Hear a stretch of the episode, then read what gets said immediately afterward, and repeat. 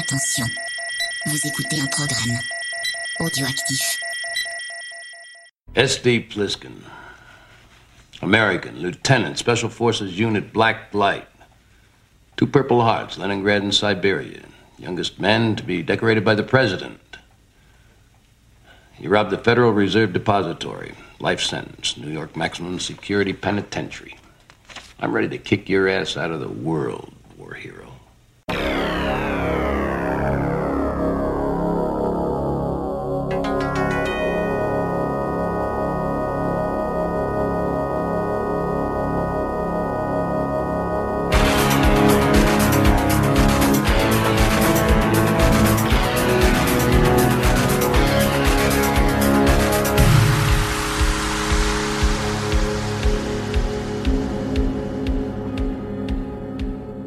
Salut les bourrinos, c'est Rono Micro et bienvenue pour ce nouveau dossier de VHS et canapé. Et vous l'avez vu sur la jaquette, il a été annoncé. Ça y est, on revient à un dossier qui va se concentrer sur des films précis, seulement deux et peut-être plus sur un personnage précis, sur Snake Plissken carrément. Ça va nous permettre aussi de déclarer notre, notre amour à ce personnage, mais aussi au réalisateur parce qu'on tourne autour, on nous le réclame beaucoup. Euh, on savait pas forcément par quel bout le prendre, mais ça y est, on a trouvé un bout, alors on tire dessus, puisque oui, ça y est, John Carpenter fait son entrée officiellement dans un dossier euh, VHS. On avait un peu parlé avec les slashers, mais cette fois-ci, euh, c'est par la grande porte. Alors, euh, nous avons une équipe de choc, hein, comme d'habitude, on n'a que des équipes de choc de toute façon, puisque pour venir discuter de ce sujet, nous avons Nico avec nous. Comment tu vas, Nico Nico, pas Miko, Nico. Salut, salut à tous. bah ça va très bien, très content de de parler d'un de mes réalisateurs chouchou qui est Carpenter. Comme tu l'as dit, souvent ça tourne autour et enfin on va pouvoir en parler réellement. Et puis surtout que c'est mon premier enregistrement avec Bilou, donc très content. Ah bah, alors ça, ça par contre, ça va être peut-être un petit peu compliqué, mais tu, ça, tu vas voir, ça, ça va le faire. Bah ouais, donc on a Bilou avec nous, Bilou. Hey Ah, ça va bien? Ouais. J'adore tes entrées en matière, Bilou. J'en ferai peut-être une compile un jour en bonus. Tout le, En concluant par des toutes les bisous. annonces de. Bilou. Ouais, ça, je pense que ce serait vraiment parfait. Alors, on a une certaine tradition hein, sur VHC Canapé, donc on, bien sûr, on va la, respecter. Il hein, n'y a pas de raison. Et euh, la tradition, c'est toujours notre premier contact avec le sujet du jour. Alors, Bilou, ton premier contact avec euh, notre ami Snake Plissken, c'était quoi? Bon, ça a sûrement dû faire mal, mais sinon. euh, c'est toujours une bonne question, j'en sais foutre à rien. Je sais pas quel est le con qui a inventé cette tradition de merde. J'ai Bah, bien une idée. hein. J'ai bien une idée, mais euh, non, non, franchement, j'en sais rien. Je, je saurais même pas dire lequel j'ai vu en premier, en fait. D'accord. Je saurais même pas dire. Je, je, je, je soupçonne peut-être d'avoir vu le, le, le Los Angeles avant le New York, mais je suis même pas sûr.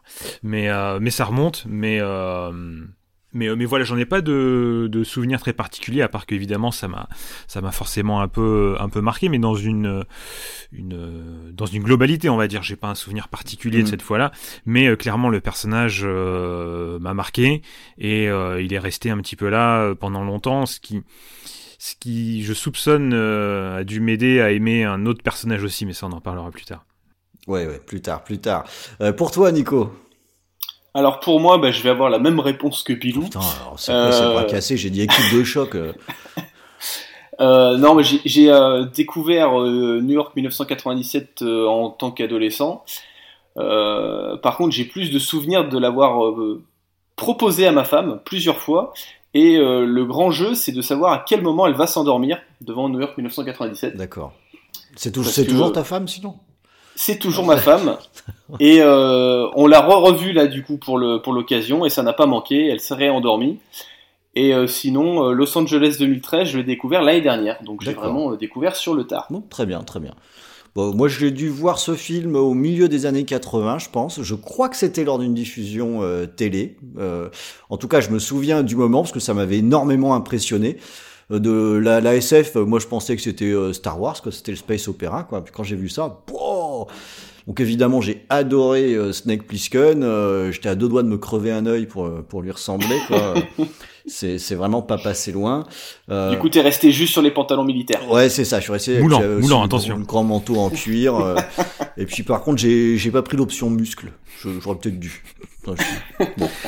Et je pense que toi, par contre, c'est clairement tout le monde va te croiser en te disant tiens, je pensais que t'étais plus grand. Là, c'est vrai, oui.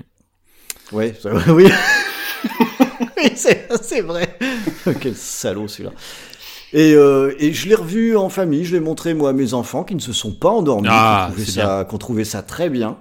Euh, peut-être parce qu'ils sont gentils avec moi, j'en sais rien. Non, non, ils ont trouvé ça vraiment très bien. Euh, on n'a pas vu Los Angeles 2013 encore, par contre, mais on a déjà regardé New York 1997, je crois même deux fois avec eux.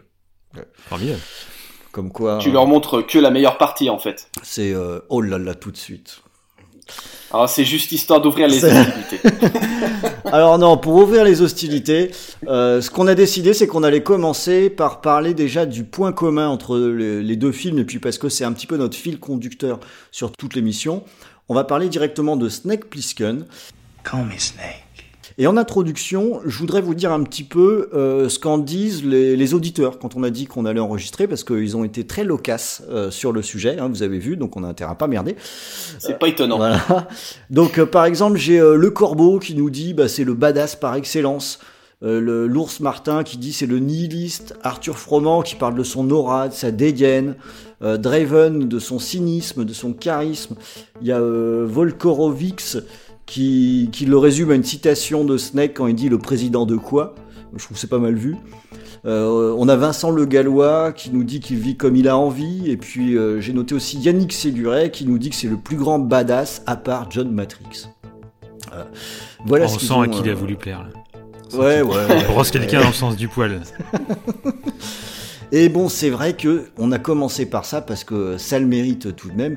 Euh, Snake Plissken, bah, c'est la pièce centrale, Nico. C'est même une projection de, Carpenter, on pourrait dire. Euh, vraiment avec son côté euh, nihiliste, euh, qui, qui ne voit que son propre intérêt en fait. Et euh, c'est surtout porté par un acteur, Kurt Russell, euh, alors c'est toujours, euh, c'est toujours marrant de se, de se dire est-ce que un film aurait été euh, différent, mieux ou moins bien avec un acteur différent? On pense à Indiana Jones, ce genre de choses, mm. des rôles assez mythiques. Et mais c'est vrai que le, en tout cas le costume lui sied à merveille. Ouais, c'est clair. Parce qu'il y avait eu d'autres acteurs qui avaient été envisagés hein, au départ. Ouais, ouais, ouais. Bah alors tout d'abord on a eu donc on a Clint Eastwood euh, dans l'idée, ouais. étant donné que quand euh, John Carpenter a écrit le premier scénario, euh, il avait en tête Clint Eastwood, en tout cas dans le, dans le personnage. Mm. Ce qui n'est pas étonnant, étant donné qu'on on pense vraiment à un western, un vrai personnage de Clint Eastwood dans les westerns. on a aussi eu Charles Bronson, qui était voulu par la, par la production, ouais. qui venait de sortir d'un justicier dans la ville, donc forcément c'est un petit lien en tout cas dans les, Mm-hmm. dans l'idéologie. Euh, on a eu aussi euh, Tommy Lee Jones, euh, qui a été donc la production est allée voir Tommy Lee Jones, lui a proposé et Tommy Lee Jones a refusé. Ouais, bon, tant mieux. Oh, oui, c'est pas forcément une grosse perte. en tout cas, je, il est, c'est pas un mauvais acteur, mais j'ai beaucoup de mal en tout cas à visualiser un Plisken avec avec la démarche et la dégaine d'un Tommy Lee Jones. Ouais, euh, Eastwood, Bronson, ça aurait pu faire quelque chose peut-être. C'est différent, mais ça aurait pu être pas mal. Ouais, Tommy Lee Jones, c'est plus compliqué quand même. Hein. Ouais, ouais. Et puis alors le dernier nom qui est ressorti un petit peu, c'était Jeff Bridges. Alors là, lui, je le vois encore moins en tant que Snake Plissken. Mm. Mais bon, ça, c'est ce n'est que mon avis. Ah ouais, qu'il est bon. Donc, en, au bout du compte, c'est finalement euh, Kurt Russell qui a, qui a remporté le, le morceau. Et on peut vraiment dire qu'il a euh, remporté le morceau. Quoi. Il le voulait, hein, le rôle. Hein. Ah, il le voulait et surtout il était, euh, en tout cas, euh, Carpenter le voulait aussi. Et euh, ce qui était marrant, c'est que euh, d'un côté, on avait donc Kurt Russell qui sortait de toutes les productions Disney, euh, tout ce qui était mignonnet, et donc il voulait un peu casser cette image toute proprette, un peu un peu mignonnette. Et d'un autre, on avait John Carpenter qui voulait pas forcément une grosse tête d'affiche pour pouvoir gérer les, le personnage, les égos et ce mmh, genre mmh, de choses. Et en fait, on, on, est tombé sur la combinaison parfaite entre les deux. Ouais, ok, c'est pas mal. Alors le euh, Bilou, est-ce que tu sais d'où ça vient ce nom Snake Plissken? Bah, C'est un peu la, enfin la légende urbaine, non parce que normalement ça a été avéré. Ça vient en fait justement d'un d'un ami euh, de, de, John Carpenter qui d'ailleurs euh, apparemment euh, vivait à Cleveland, d'où aussi le petit clin d'œil à Cleveland dans le dans le Los Angeles 2013, mm. qui s'appelle Plisken et dont le surnom était Snake et il sortait apparemment régulièrement aussi souvent la phrase Call me Snake. Donc c'est ce qu'ils ont gardé en fait un, peu en clin d'œil et puis trouvé le nom plutôt intéressant et assez assez badass. Donc c'est pour ça qu'ils ont qu'ils ont récupéré ce nom là heureusement qu'il n'avait pas un copain qui s'appelait Robert Le Furet, quoi. Euh, Alors ouais, finalement, quand on en est au début, euh, quand euh, Kurt Russell prend le rôle, il n'a pas encore le, à ce moment-là de sa carrière, il n'est pas encore imposé comme un personnage qui peut, qui peut être dans des films d'action. Comme tu le disais, Nico, lui, il sortait plutôt des comédies, quoi. Euh, hmm. donc, donc finalement, à ce moment-là de, de sa carrière, il n'y a pas, a pas grand-chose à dire de Kurt Russell. Euh, ah bah, il n'y a pas grand-chose, mais par contre, il venait de tourner. Bah, du coup, c'est là où il a eu fait sa rencontre avec Carpenter. Il venait de sortir d'un biopic euh, sur Elvis Presley, qui était pour la, qui était pour la télévision, euh, qui était donc tourné par Carpenter, et donc c'est là où ils se sont rencontrés. Euh, et c'est vrai qu'à part des productions Disney, on n'avait pas grand-chose, en tout hmm. cas niveau charisme, au niveau de l'acteur c'est vrai que c'est vraiment le rôle qui va le faire exploser euh, sur, sur la scène internationale euh, avec euh, un charisme de fou et on se rend compte qu'il a une palette de jeux d'acteurs qui, qui vaut le, coup d'être d'être utilisé en fait. en fait, il était pas mal hein, dans le film quand Elvis aussi. Mais bon, c'est plus voilà, faut chercher le film, c'est pour quand on est curieux quoi. Ça reste un biopic, c'est pas passionnant, mais c'est vrai qu'on voyait qu'il était bon quand même. Et puis ça restait un téléfilm aussi, donc pas forcément la même exposition mondiale euh, et euh, pour le pour le grand public en fait. Faut, faut noter que Kurt était tellement motivé aussi que, enfin vraiment c'est c'est un rôle qu'il a tout de suite euh, tout de suite apprécié, un personnage qu'il a tout de suite apprécié. Il était vraiment très motivé à tel point qu'il voulait tellement sortir justement du carcan de la, de la, de la, comédie Disney, des rôles assez légers, de il voulait pas s'enfermer là-dedans que en fait il, il était tellement motivé qu'il ne il ne sortait pas du personnage, même en dehors des prises en fait. Euh, il restait dans le personnage, dans, euh, dans cette manière d'être, euh, cette manière de se déplacer, très lente, très nonchalante, sa manière de parler. il a même gardé apparemment le bandeau, sauf qu'au bout d'un moment, évidemment, ça, ça, ça, lui niquait un peu la vue. Hein. Il avait des problèmes à, à gérer la, bah oui, à gérer les profondeurs, etc. Et, euh, et donc bon, il a arrêté, mais euh, pour dire à quel point il était vraiment dedans et qu'il voulait vraiment bosser à fond pour justement produire euh, le meilleur personnage possible pour avoir une une nouvelle nouvelle ère entre guillemets dans sa carrière, quoi.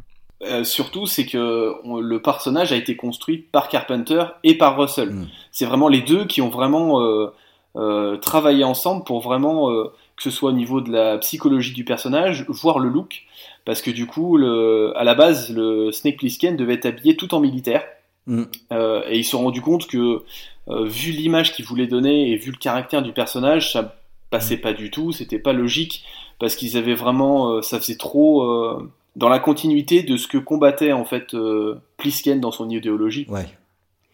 Donc du coup, ils ont vraiment tout repris de A à Z, donc ils ont gardé le pantalon militaire, mais euh, ils ont pris un petit haut, un petit haut le corps un peu plus, un peu plus badass. Ils ont euh, euh, du coup bah, l'histoire du, du bandeau, ça c'est Kurt Russell qui a amené ça. Enfin voilà, ils ont vraiment travaillé le personnage de concert pour vraiment en faire euh, leur création et vraiment s'approprier le, rôle et le personnage. Ah, parce que c'est, il euh, y a une anecdote qui est, assez drôle, hein, c'est que comme il sortait jamais de son personnage sur le plateau, euh, le midi à, la cantine, t'avais le chef qui lui disait "Salut Kurt, je te donne des carottes râpées", et l'autre disait "Non, appelle-moi Russell". non, cette anecdote est fausse. Hein, ne, ne, la sortez pas pour briller dans les salons, mais bon, peut-être qu'il le faisait pour de vrai, quoi. On, on sait pas. Euh, donc, euh, ouais, tu parlais du, du personnage qui s'est qui s'est construit et qui est quand même vraiment caractéristique. Euh, Est-ce que vous pouvez euh, balancer ce qui fait qu'on reconnaît tout de suite que c'est Snake Plissken? Qu'est-ce qui fait l'essence de de ce personnage? Le, le, nihilisme. Ah, si on regarde dans le dictionnaire définition de nihilisme, on a une photo de, de Snake Plissken. I don't give a fuck about your war. Je, je, vois pas, je vois pas quoi d'autre, comment, comment le définir d'autre en fait que vraiment un, un je m'en foutisme constant et permanent sur tout ce qui dépasse la minute suivante de sa vie en fait. Ouais, c'est ça. Euh, c'est absolu. Euh, il le dit à un moment même hein, dans le film, il dit l'avenir c'est maintenant, c'est en gros euh, ce qui se passe plus tard, euh, ce qui se passe avec les autres. Le, le monde, il s'en fout en fait. Euh, en fait, il, c'est pas qu'il s'en fout euh, réellement, c'est que il, il veut, il veut avantager personne et il ne voit que son propre gain dans l'histoire sans forcément être non plus un salaud patenté quoi. Mais euh, mais on voit dans certaines scènes du film euh, euh, dans le premier on voit une femme qui se fait violer il passe euh, ouais il s'en fout quoi. Il continue sa mission parce que euh, son intérêt c'est de réussir sa mission pour rester en vie. Donc voilà il continue quoi qu'il arrive quoi. Donc c'est vraiment nihilisme c'est c'est sa définition première et absolue quoi et même ce qui est poussé, c'est le caractère qui est poussé dans le dans Los Angeles 2013. Mmh.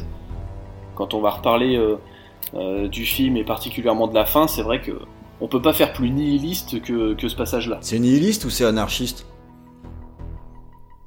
Ah, ah, tout de suite, paf, tout de suite une question pas facile. Non, pour moi c'est nihiliste puisque voilà le, le nihilisme c'est absolument, c'est la définition propre de ce qu'il fait, c'est-à-dire de, de, de, de rejeter toute euh, dire toute notion de, de comment dire de de civilisation entre guillemets euh, vraiment enfin et, et, de ne penser que juste à lui et à faire en sorte que personne ne gagne au final et que euh, le statu quo soit absolu quoi. Donc pour moi c'est alors qu'anarchiste tu serais plus sur quelqu'un qui voudrait plus euh, emmerder le système mmh. bah, pour je, emmerder je le système. Je pense que le, le, le, le, sentier de la lumière, je crois qu'il s'appelle comme ça là, les, les allumés en face, c'est plus mmh. des anarchistes. Lui vraiment nihiliste dans le sens où il y a rien en fait. À part lui, il y a rien et le reste on s'en fout et, euh, et, et personne ne gagne. Tout le monde perd, mais tout le monde se retrouve au même niveau quoi. Alors euh, tout de suite débat. Moi je suis pas complètement d'accord. Au, au, global, oui, effectivement, c'est un nihiliste. Mais si on pense au premier film et notamment à sa fin, pas tant que ça. Hein, c'est pas, il veut pas que personne ne gagne. Il veut quand même qu'il y en ait qui perdent. Oui, mais c'est surtout par rapport à la réponse qu'ils lui font, enfin, à ce qu'ils lui ont fait vivre au long du film, euh, qui fait que euh, se venge entre guillemets d'eux. Mais euh, mais je pense que le premier film, la, la démarche du personnage va pas jusqu'au bout, c'est-à-dire que bon, ils l'ont fait, et, je pense vraiment que je pense que c'est aussi que c'est pour ça que, que, Carpenter aime bien le, le Los Angeles et qu'il trouve que lui-même qu'il est meilleur que le premier, parce que il a pu aller jusqu'au bout de la démarche du personnage, je pense qu'il voulait vraiment faire, et peut-être qu'il avait eu peur que ça soit peut-être mal pris ou que ça ne marche pas, je ne sais pas. Mais, euh, mais, mais l'idée vraiment, je pense que le jusqu'au boutisme, ça, ça, arrive dans le deuxième et que le premier, c'est qu'une proto-version de, de Snake Plissken. Et si à la place de nihiliste, je vous dis que c'est quelqu'un qui est libre? Oui, Alors oui, mais comme tu le disais, le, le, la fin de New York 1997, on se rend bien compte qu'il veut leur faire payer quelque chose. Il veut, on se rend bien compte que s'il était totalement libre, il s'en foutrait et euh, il donnerait pas la, la, mauvaise cassette ou en tout cas il, il ferait pas ce, ce genre de geste. Ouais, ouais, mais ça veut dire qu'il se détache de l'implication, ce qui est quand même une forme de liberté. Hein. Putain, on philosophe au bout de 20 minutes là. non, parce que je, voilà, moi, c'est quelque chose que je trouve intéressant dans dans la définition du personnage. Alors peut-être plus dans le premier que dans le deuxième, c'est que on construit un personnage sur toute la durée avec effectivement un nihilisme très poussé. Mais finalement, euh, j'ai l'impression que c'est aussi un petit peu plus complexe que ça. Ouais, mais du coup, c'est ce qui fait que ce film fonctionne, et en tout cas, quand on va parler de Plisken, c'est que c'est pas un, c'est pas un personnage simple et lambda. C'est que du coup, on est vraiment sur plusieurs niveaux de, de lecture, et on est sur un personnage qui est complexe, et non, euh, euh, qui est pas, euh, il est pas cartésien, il est pas euh, tout noir tout blanc, c'est vraiment, euh, voilà, le, le, personnage est suffisamment complexe pour qu'on puisse se poser des questions. Il euh, y a autre chose qui ressort très fortement, ben c'est que c'est c'est que c'est un badass quoi. Mm. Euh, le mec, c'est quand même, euh, c'est un peu la, la définition du, du, dur à cuire. Alors comment comment est-ce qu'ils ont fait pour retranscrire ça à ce point à l'écran? C'est énormément revenu hein, dans les commentaires. On pense tout de suite badass quoi.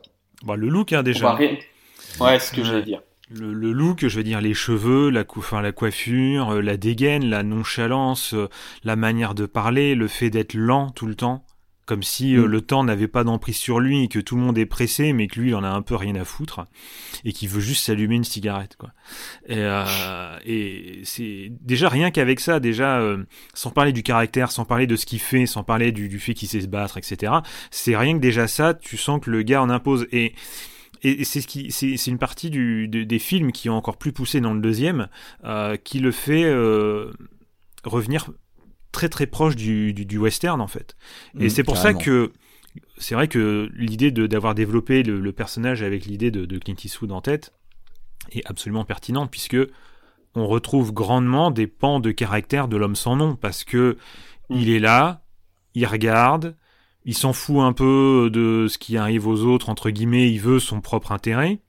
Euh, et, euh, et, je trouve qu'il y a quand même une grosse ressemblance, c'est ce qui fait que moi j'aime quand même bien le, le, le, personnage aussi par rapport à ça, et par rapport à cette, euh, cette notion un peu de, de, de, personnage sans nom qui arrive, qui parachuté là au milieu de nulle part, au milieu de gens qui se tirent la bourre et que lui se retrouve en plein milieu, quoi. Ouais, il y a, y a le, parallèle, il est quand même très clair. T'as le coup du cigarillo là qui fait aussi très très western. Mm le coup de tous ces gens qui pensent qu'il est mort, c'est un grand classique dans le western. Hein, mm. le, gars qui revient de, de, nulle part. ouais, mais du coup ça, ça marche parce que ça rajoute du background au personnage. Oui, je trouve. Ça permet, en tout cas, de pas euh, juste euh, caractériser un personnage sur le film que tu es en train de regarder, mais de te dire qu'en fait, tu es vraiment en face de quelqu'un qui, euh, qui dépasse les les limites parce qu'il est, il est hors norme en fait. Bah, ça rajoute à sa badassitude grâce à ses dialogues parce que le fait que tout le monde le connaît, tout le monde sait qui c'est. Mm. Euh, moi, c'est un truc que j'adore, c'est que on nous raconte pas ses origines, et je trouve que c'est très bien. Il euh, n'y a, y a, pas besoin, il suffit de suggérer que tout le monde sait, et ça suffit à en faire un ultra badass. Mm. Euh, si, si, tout le monde te connaît, c'est quand même que t'es vraiment, vraiment un dur à cuire. Snake Plissken. I've heard of you. Et euh, je voudrais revenir sur un truc que tu as dit, Bilou. Euh, il y a une autre chose que je trouve très efficace, c'est oui, c'est sa lenteur. Mm. Le, la lenteur, c'est aussi synonyme de, de puissance. C'est aussi dire qu'il n'y a pas besoin d'être pressé. Et il y a un truc qui est génial quand tu revois le film, notamment, c'est que le, sa mission, elle est chronométrée. Mm.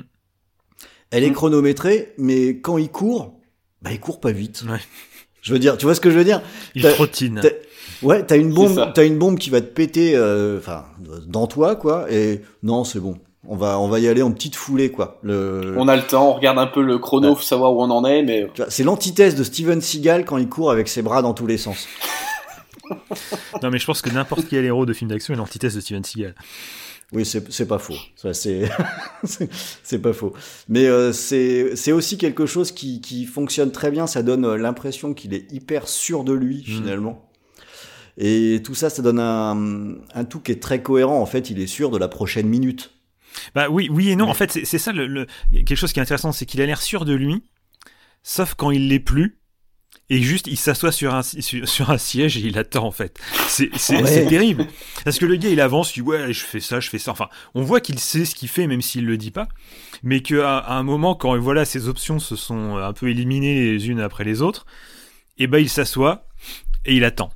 Et euh, alors que la plupart des films, t'aurais une équipe qui courrait partout, qui essaierait de faire des trucs. Non, lui, juste, il s'assoit, il attend. Il y a un truc qui se passe et qui fait que ça, ça continue.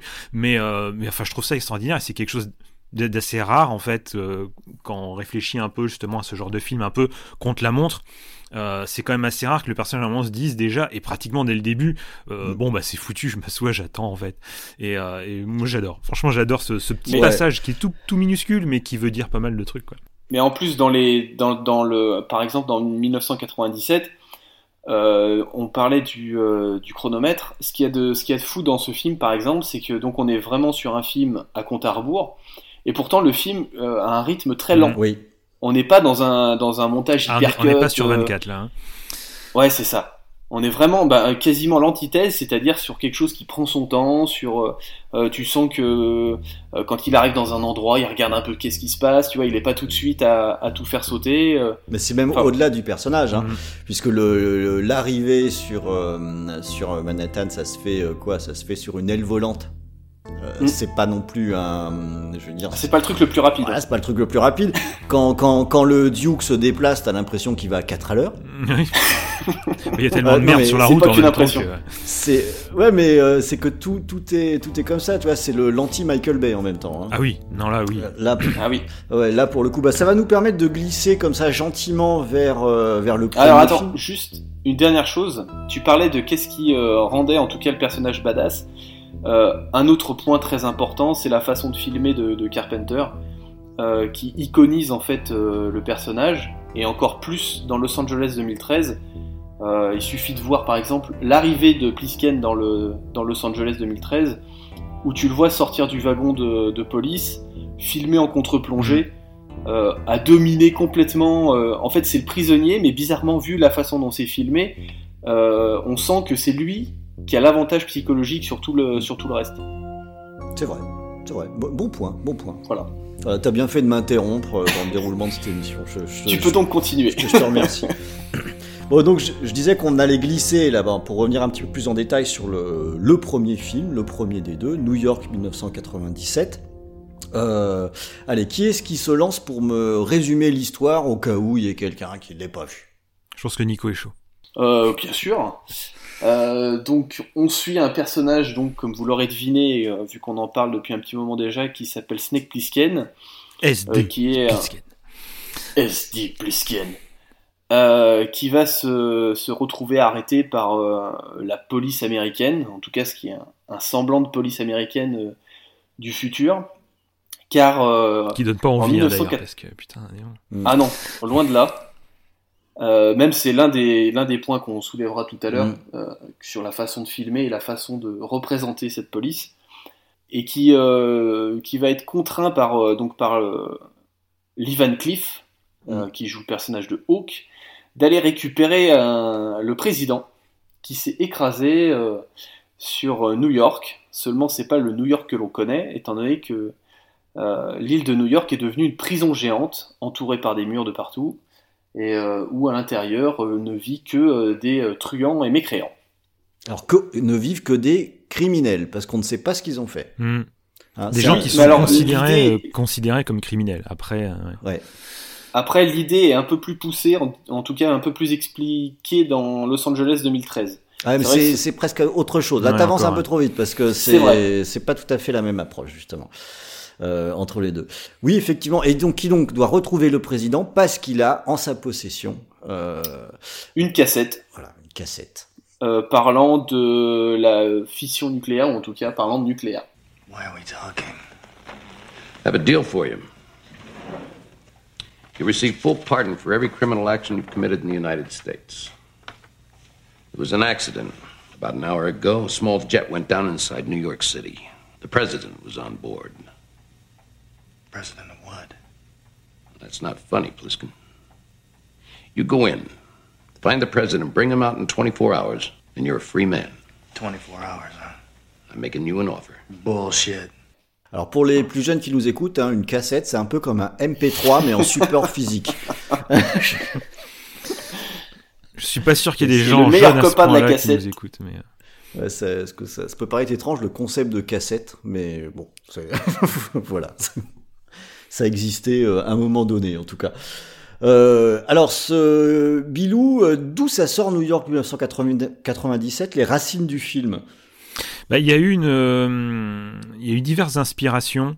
Il y a eu des inspirations du côté de de, de, de romans qui étaient Planet of the Damned et Planet of the of No Return.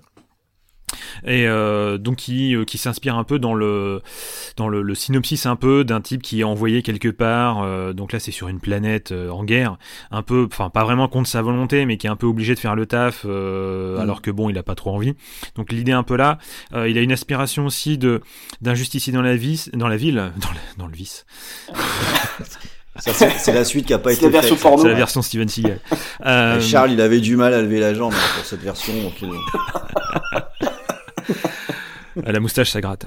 Mais euh, comment dire? Ouais, donc une inspiration d'un justicier dans, dans la ville, non pas pour le personnage ou la thématique, euh, mais euh, plutôt pour le côté un peu jungle urbaine où tous les tous les coups sont permis. C'est quelque Ouais, chose pour les qui, punks aussi, tu vois. Ouais, voilà. Sur la faune, C'est- on le sent un peu. C'est un peu, le- un peu l'idée, le- les, les rues crades, euh, les, les, les, les skins, enfin bref, tout ça. C'est quelque chose qui a, qui a un peu marqué Carpenter et qu'il a, il a voulu un peu retranscrire aussi dans, dans son film. Mm. Et euh, c'est aussi un scénario qu'il a écrit pendant les événements du Watergate. C'est pour ça aussi que on retrouve justement dans le film cette image du président euh, euh, un peu euh, concon, euh, où tout le monde se fout un peu de sa gueule, surtout sur la fin. Et euh, c'est vraiment l'idée qu'il avait un peu de vouloir retranscrire cette période de, de, de, Mm. de l'histoire américaine où le président, ou son image en tout cas, l'image de ce qu'il est censé représenter était quand même très malmenée. Ce qui, ce qui arrive parfois. Pas Ce qui souvent. arrive actuellement même. Par, par exemple, ça pourrait. Euh, j'imagine, pas s'il faisait, euh, s'il refaisait le film aujourd'hui, ce serait pas mal quand même. Ah, ouais. Mm. Euh, Il y, y aurait, il y aurait moyen. hein. Ouais, enfin, ce serait difficile de dépasser la réalité quand même. hein. Ouais, tu fais un mix entre différents pays, t'y arrives, c'est possible, c'est possible. Oui, c'est vrai. C'est, c'est vrai. Euh, autre chose sur les origines du film? Ouais, je peux, en, je peux enquiller. Euh, Oui, bah, en fait, en, en fait, j'en, j'en suis même sûr qu'il y a autre chose. Ah, c'est tout à fait.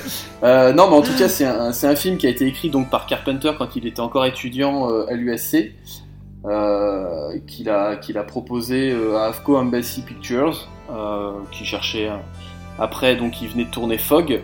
Il a proposé le script, donc là, euh, ils ont ils ont adoré. Le seul truc qu'ils ont demandé à réécrire un petit peu le le script. Donc c'est là où Nick Castle, qui est le, le co-scénariste, arrive.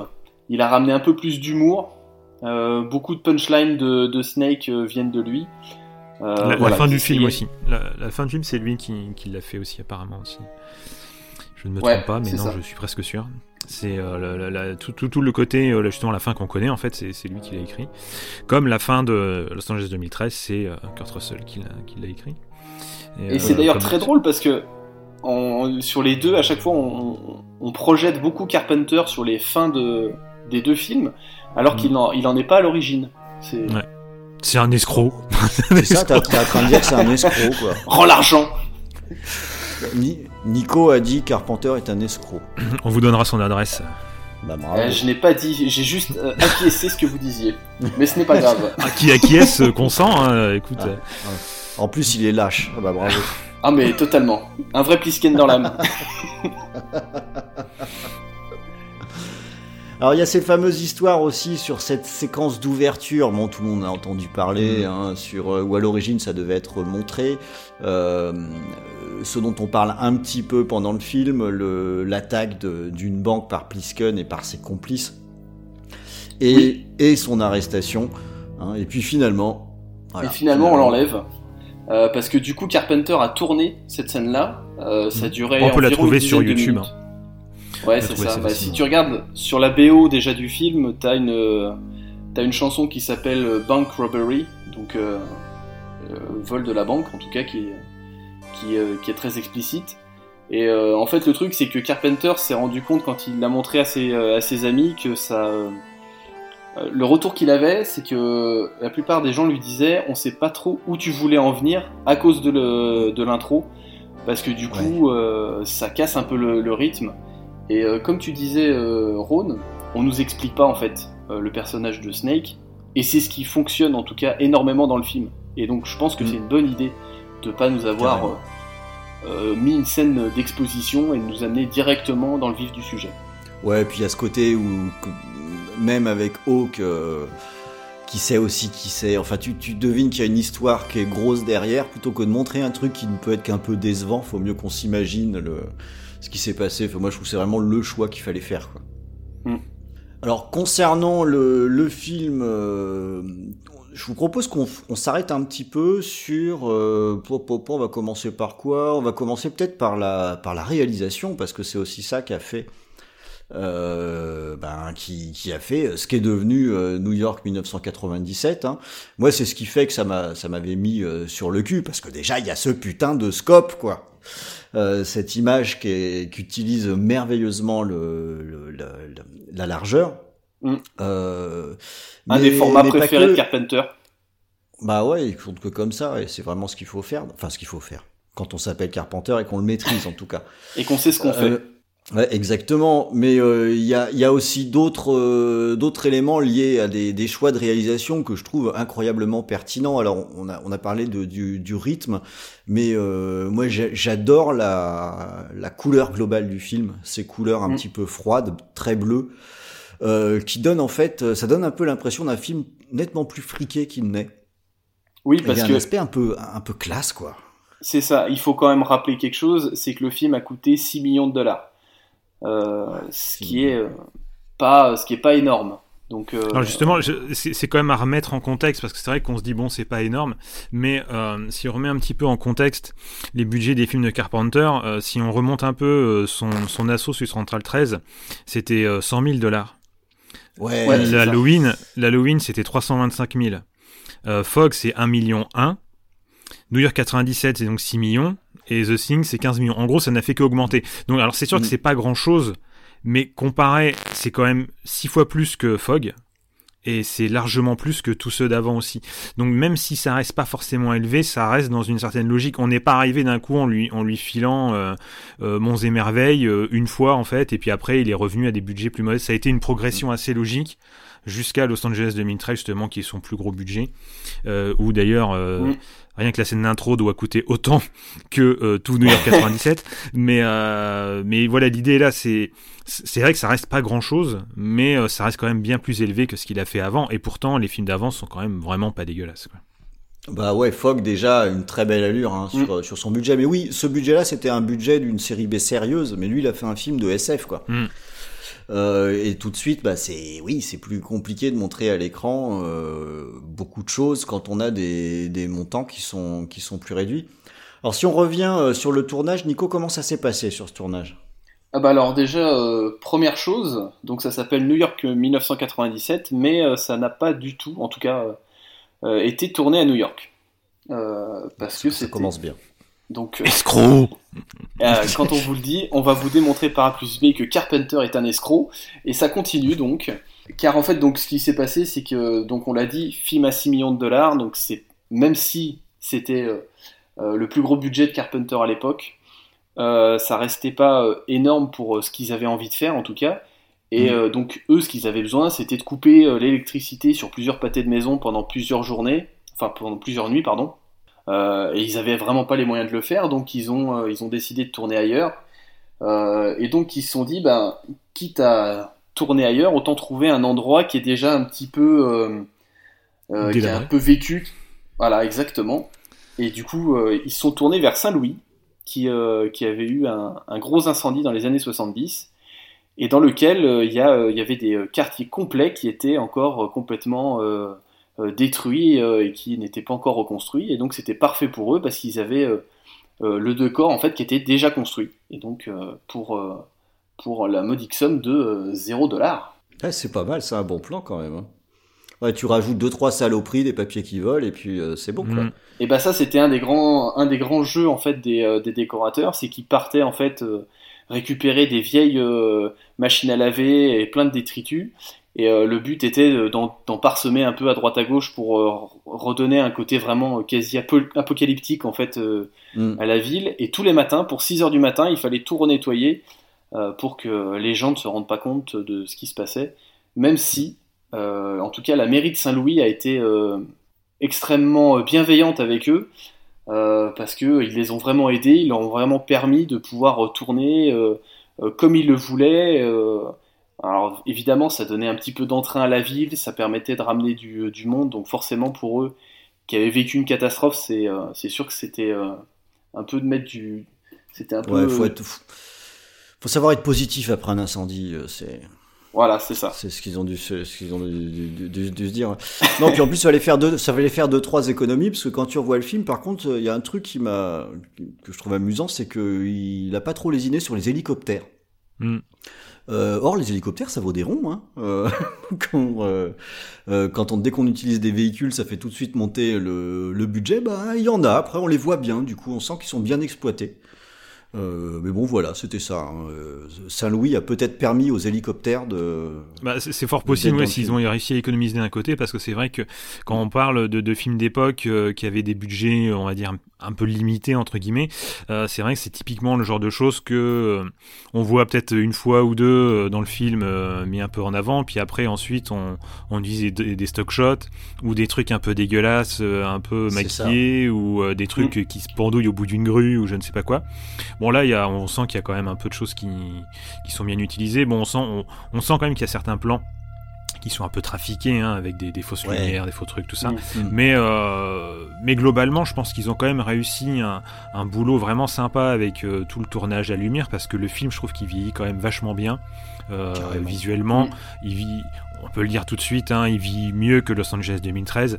Et, euh, et, euh, mais ça, c'est toujours pareil avec euh, le, le, le, Avec le numérique. le numérique Ouais. et surtout le numérique des, des- de la fin des années, euh, enfin mi mi mi 90, fin jusque ouais début fin euh, 90.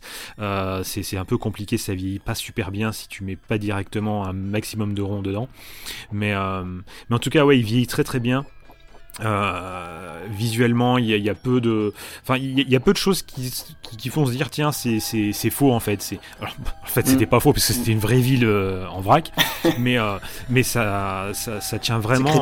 ouais voilà, c'est vraiment Mm. très crédible. Ça tient toujours la route et, et ce qui fait que le film a toujours aussi cette aura maintenant, justement par le fait qu'il vieillisse quand même vachement bien et qu'il reste quand même très qualitatif sur sa sur sa prestation technique. quoi. Ouais, parce qu'il y a quand même des moyens. T'as un truc où t'as une, t'as une carcasse d'avion. Euh, qui sont, alors là, ah, cette carcasse d'avion, justement, Nico. Tout où est-ce qu'ils sont allés la pêcher? Ah bah alors la carcasse d'avion, ça c'est pareil, euh, ça part euh, toujours dans une, une optique budgétaire, c'est très compliqué d'avoir une carcasse d'avion pour pas excessivement cher. Donc ce qu'ils ont fait au début, c'est qu'ils sont allés en Arizona, où il y a un cimetière d'avions. Donc ils se sont dit c'est très bien, ils ont fait leur petite liste, ils regardaient, ils avaient besoin d'une aile, ils avaient besoin de l'arrière d'un avion et ainsi de suite. Et puis euh, bah, ce qui s'est passé, c'est que le gardien, qui était un mec un peu sympa, il leur a dit bah, qu'il y avait un avion qui était à vendre à Saint-Louis. Ouais, c'est quand même, euh, c'est quand même comme quoi Ça, le, c'est pas mal foutu quand même. eh, comme quoi le hasard fait bien les Ah. choses. Euh. Et euh, donc du coup, bah, ils sont allés, euh, ils sont allés à Saint-Louis et euh, pour acheter l'avion, en tout cas, euh, vu qu'ils n'avaient pas de, de permis, et ben ils ont enlevé le moteur. Donc comme ça, ils ont eu les droits de- d'acheter l'avion et de pas forcément euh, et de faciliter voler en tout avec, cas quoi. les, les démarches. Ouais. Exactement. Et donc du coup, après, ils ont pu le découper en trois et pour euh, tout mettre sur un terrain vague et comme si l'avion s'était écrasé. Et, euh, et ça marche, euh, ça marche super parce qu'en tout cas, tu, Ouais. tu as vraiment l'impression d'un crash d'avion quand tu regardes la scène. C'est ça, il suffit d'un gardien sympa et puis hop, on a, on a tout ce qu'il faut quoi. Mm. Ça se joue à pas grand chose finalement. Mais après, je pense que c'est un peu tout se joue à pas grand chose. C'est là ce qu'on on va parler de New York 1997 et ce qui est ce qui euh, fonctionne dans ce film, c'est toute une série de petits détails. Euh, ça va être une, ça va être au niveau de l'éclairage, ça va être au niveau des euh, décors, des costumes, euh, de la musique, des effets spéciaux et ainsi de suite. Et c'est vrai que là, on est vraiment dans un ensemble où tout va fonctionner. Et c'est vraiment Mm. une, une, une histoire de détails. Bah vas-y, vas-y dans les détails alors. Oui, bah par exemple, je parlais de l'éclairage, quelque chose de qui était très intelligent. Vu qu'ils n'avaient pas forcément les moyens d'acheter euh, 300 000 lumières ou, euh, et qu'ils voulaient aussi garder une image très noire sur ce qu'ils allaient filmer, euh, ils ont Mm. eu l'idée euh, de, de mouiller en fait euh, le, le sol. Euh, si vous regardez en fait la plupart des plans qui sont en extérieur, euh, on a l'impression qu'il y a eu euh, trois semaines de pluie juste avant. Et euh, Ouais. du coup, ça permet euh, d'éclairer un minimum le, le décor. Et vu que la lumière va se refléter un petit peu par terre, et ben t'as eu t'as le- moins le besoin d'éclairer. Et donc t'as une image un peu plus noire, mais qui est pas complètement euh, euh, invisible, étant donné que tu as suffisamment de lumière récupérée via les euh, via les flaques d'eau. Et Et puis ça permet, ça permet aux personnages de mieux ressortir en plus, puisque justement ils sont des fois un peu éclairés par l'arrière aussi en fait.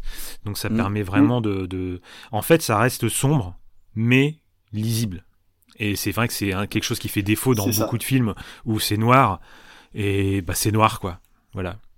Tu vois rien. Alors, ça se voit particulièrement dans les, les scènes avant qu'ils aillent dans la ville sur le, le haut du barrage, là, euh, justement où il y a les hélicoptères. Alors là, on voit vraiment bien, c'est le, le sol est vraiment trempé. Tu vois, tu vois les reflets de, de lumière de partout, et c'est ce que tu dis, Bilou. Les personnages ressortent par contraste. Mm. euh, de, de façon marquée. Ça donne de très jolies images en plus. Hein. C'est vraiment, euh, c'est vraiment très efficace. J'adore la patte que ça donne. Mm. Et c'est- pas con à la base. Hein. Ouais, puis ça va plus loin que ça. hein, même, euh, il y a une idée de reproduire la façon dont on pourrait éventuellement s'éclairer si on n'avait plus d'électricité. Enfin, le, le truc est pensé un peu jusqu'au bout. Mm. Quoi. Bah en fait, euh, ils ont vraiment réfléchi. euh, en fait, l'idée leur est venue, c'est quand il y a eu le blackout de New York à la fin des années 70. Euh, ça avait entraîné euh, des meurtres, des pillages, des arrestations. Enfin, ça avait été vraiment une sorte de New York 1997 avant l'heure. France Et, 2020. euh, donc, Il est où notre, notre Snake Plissken, là, euh, histoire que qu'il fasse le Bah, ménage un attends qu'on puisse sortir, on va voir. alors une version avec Christian Clavier, ce serait drôle. Moi, j'ai- moi, j'ai déjà commandé ma fourche.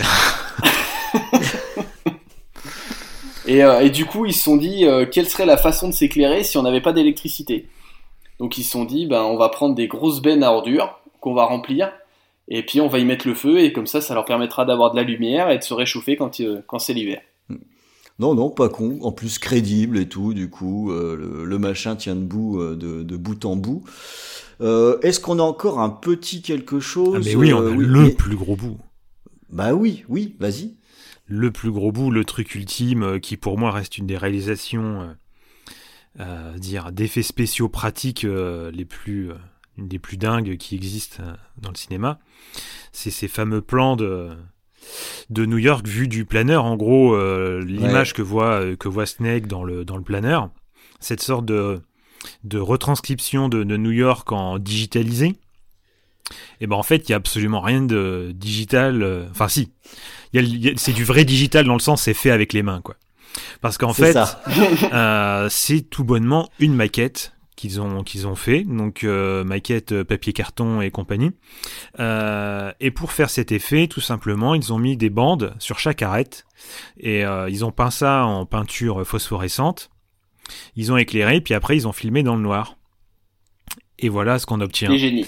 euh, tout simplement. ça. Et, et c'est en Ouais. plus une maquette qui a été réutilisée euh, pour un autre film. Je ne saurais plus c'est lequel. Je l'ai vu, j'ai oublié. Ou je confonds encore un autre truc, mais je sais qu'ils l'ont réutilisé. Mais je crois qu'ils lui ont mis des lumières dedans pour la réutiliser quelque part. Mais euh, enfin bref, c'est quelque chose qui avait été conservé pendant Mm. quelques années et qu'ils ont réutilisé.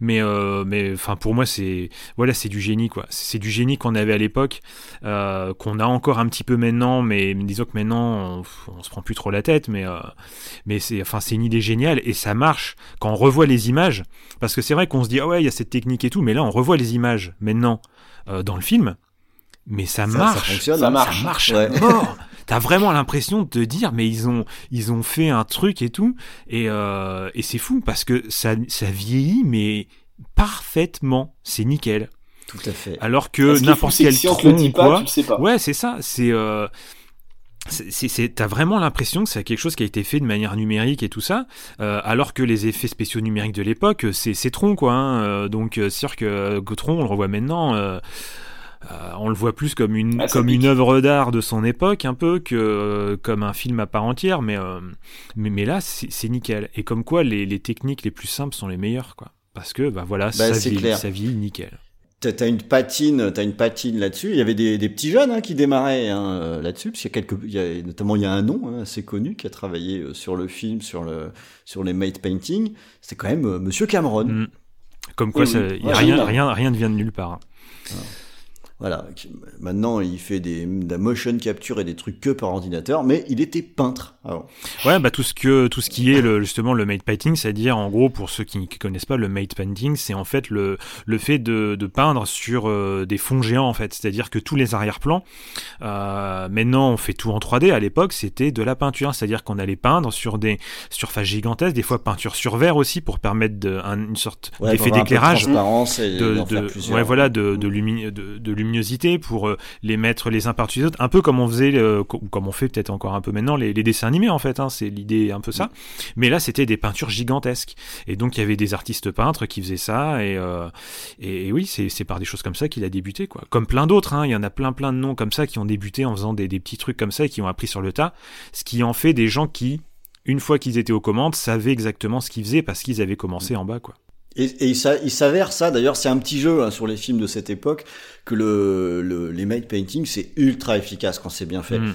Et qu- quand, quand on le sait et qu'on surveille les, les, arrière-plans, on, on le grille.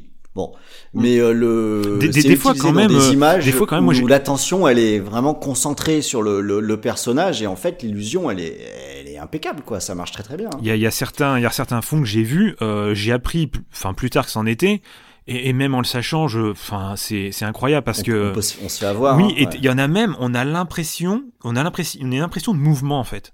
Il y en a pas. Mm. Mais on a l'impression qu'il y a des choses qui bougent en fond, parce que après le mouvement de caméra, tout ça, et, euh, et franchement, c'est, c'est, c'est, c'est juste des œuvres d'art, quoi. Vraiment, il y en a vraiment. C'est, il y a des bouquins incomplets hein, là-dessus, euh, qui sont, qui ne sont que sur le made painting, et c'est, c'est une folie, c'est une folie, c'est vraiment hallucinant, quoi. Il faudrait ouvrir un musée juste avec ce qui a été fait, quoi.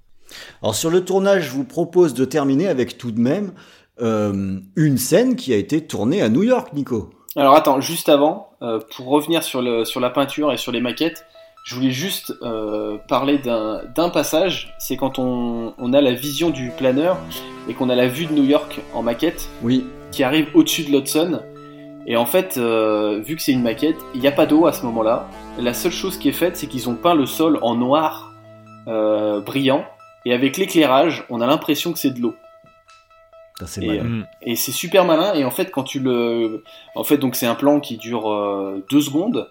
Et euh, il y avait euh, dans le, dans le, comme dans le, dans les bonus du, du DVD, il y avait un historien de cinéma qui disait sur un plan comme ça, euh, aujourd'hui, ça coûterait 500 000 dollars, soit 498 000 dollars de trop. Et c'est Ouais. exactement ce qui se passe dans, pour à peu près tout le film. un en pot de fait. pain, avec un prix, prix d'un pot de peinture. Exactement. Euh, sinon, pour revenir, donc oui, il n'y a qu'une scène qui a été tournée à New York, euh, qui a été tournée en tout cas sur- en bas de, de la Statue de la Liberté, Mm. Euh, et c'est là où on va voir en fait la magie du cinéma, Escroc. c'est que donc euh, exactement Ça c'est clair. Carpenter l'escroc, euh, euh, volume 3.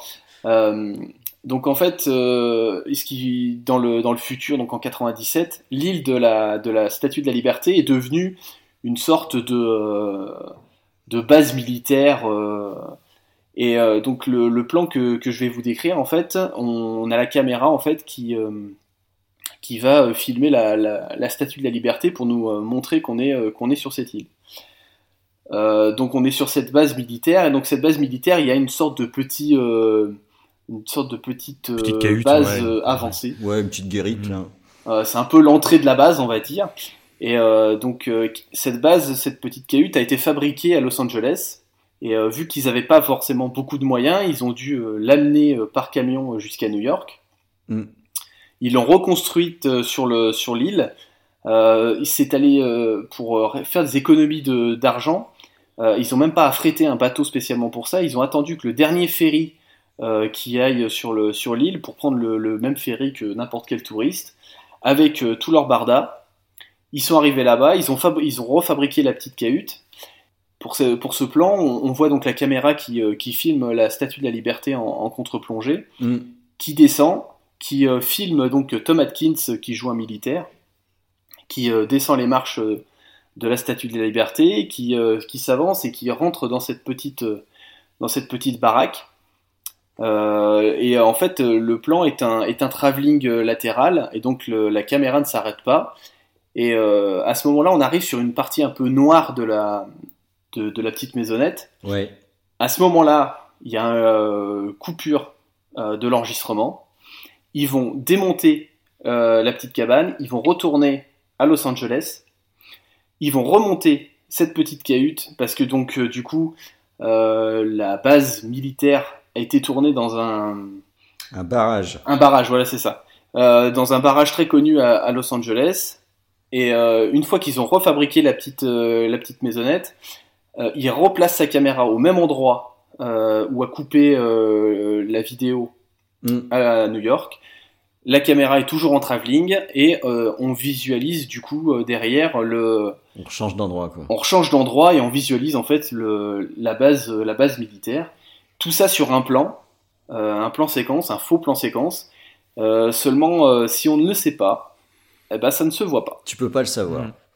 Ouais, ouais, ça fait partie des petites escroqueries. Il y en a une autre que j'aime bien, c'est euh, tous les visuels de, de- du film avec la tête de la statue de la liberté, tu sais, écrasée par terre, Mhm. là, qui n'est pas dans qui n'est pas dans le film. Hein. En plus, non. Et non, étant donné que Ah, on voilà, la voit hein. en gros plan euh, dans Alors le- c'est c'est- ça, c'est vraiment le, la, la technique, euh, la, la technique série B quoi. Mm. Sur l'affiche, tu mets un truc hyper impactant. Alors c'est pas du tout dans le film, mais c'est pas grave. On le rattache au film.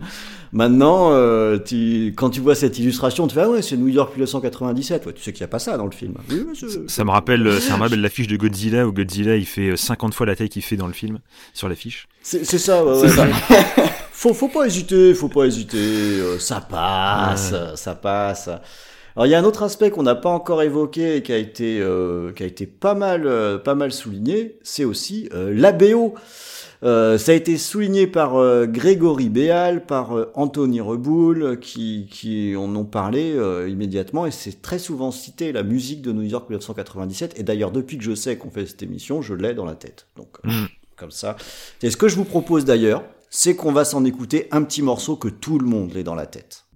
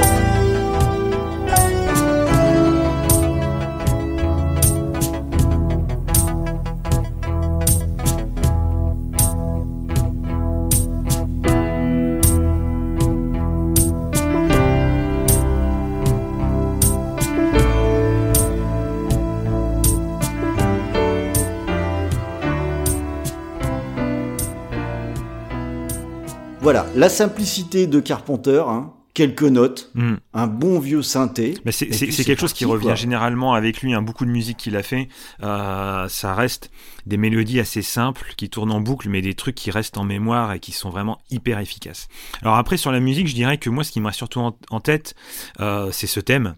Mais euh, mais le reste, Mhm. euh, le reste un peu moins quand même. Euh, en, Ah, en regardant le film, planeur est quand même. euh, euh, Il y, y en a quelques-unes, mais vraiment celle-là. Enfin, après c'est surtout parce que celle-là est tellement par-dessus tout que évidemment ça, ça écrase un peu le reste. Mais euh, et, et pour le, le, le Los Angeles, c'est un peu pareil. Il y a, il y a toujours ce, ce petit thème un peu très western aussi. Euh, Alors, elle est, elle est bien plus riche sur Los Angeles. On s'y arrêtera tout à l'heure un petit peu. mais, parce mais, qu'elle mais là, c'est un en peu fait. pareil. C'est il y a un thème qui, qui reste, qui marque à mort dans les dans les deux. Chacun a un petit thème un petit peu différent.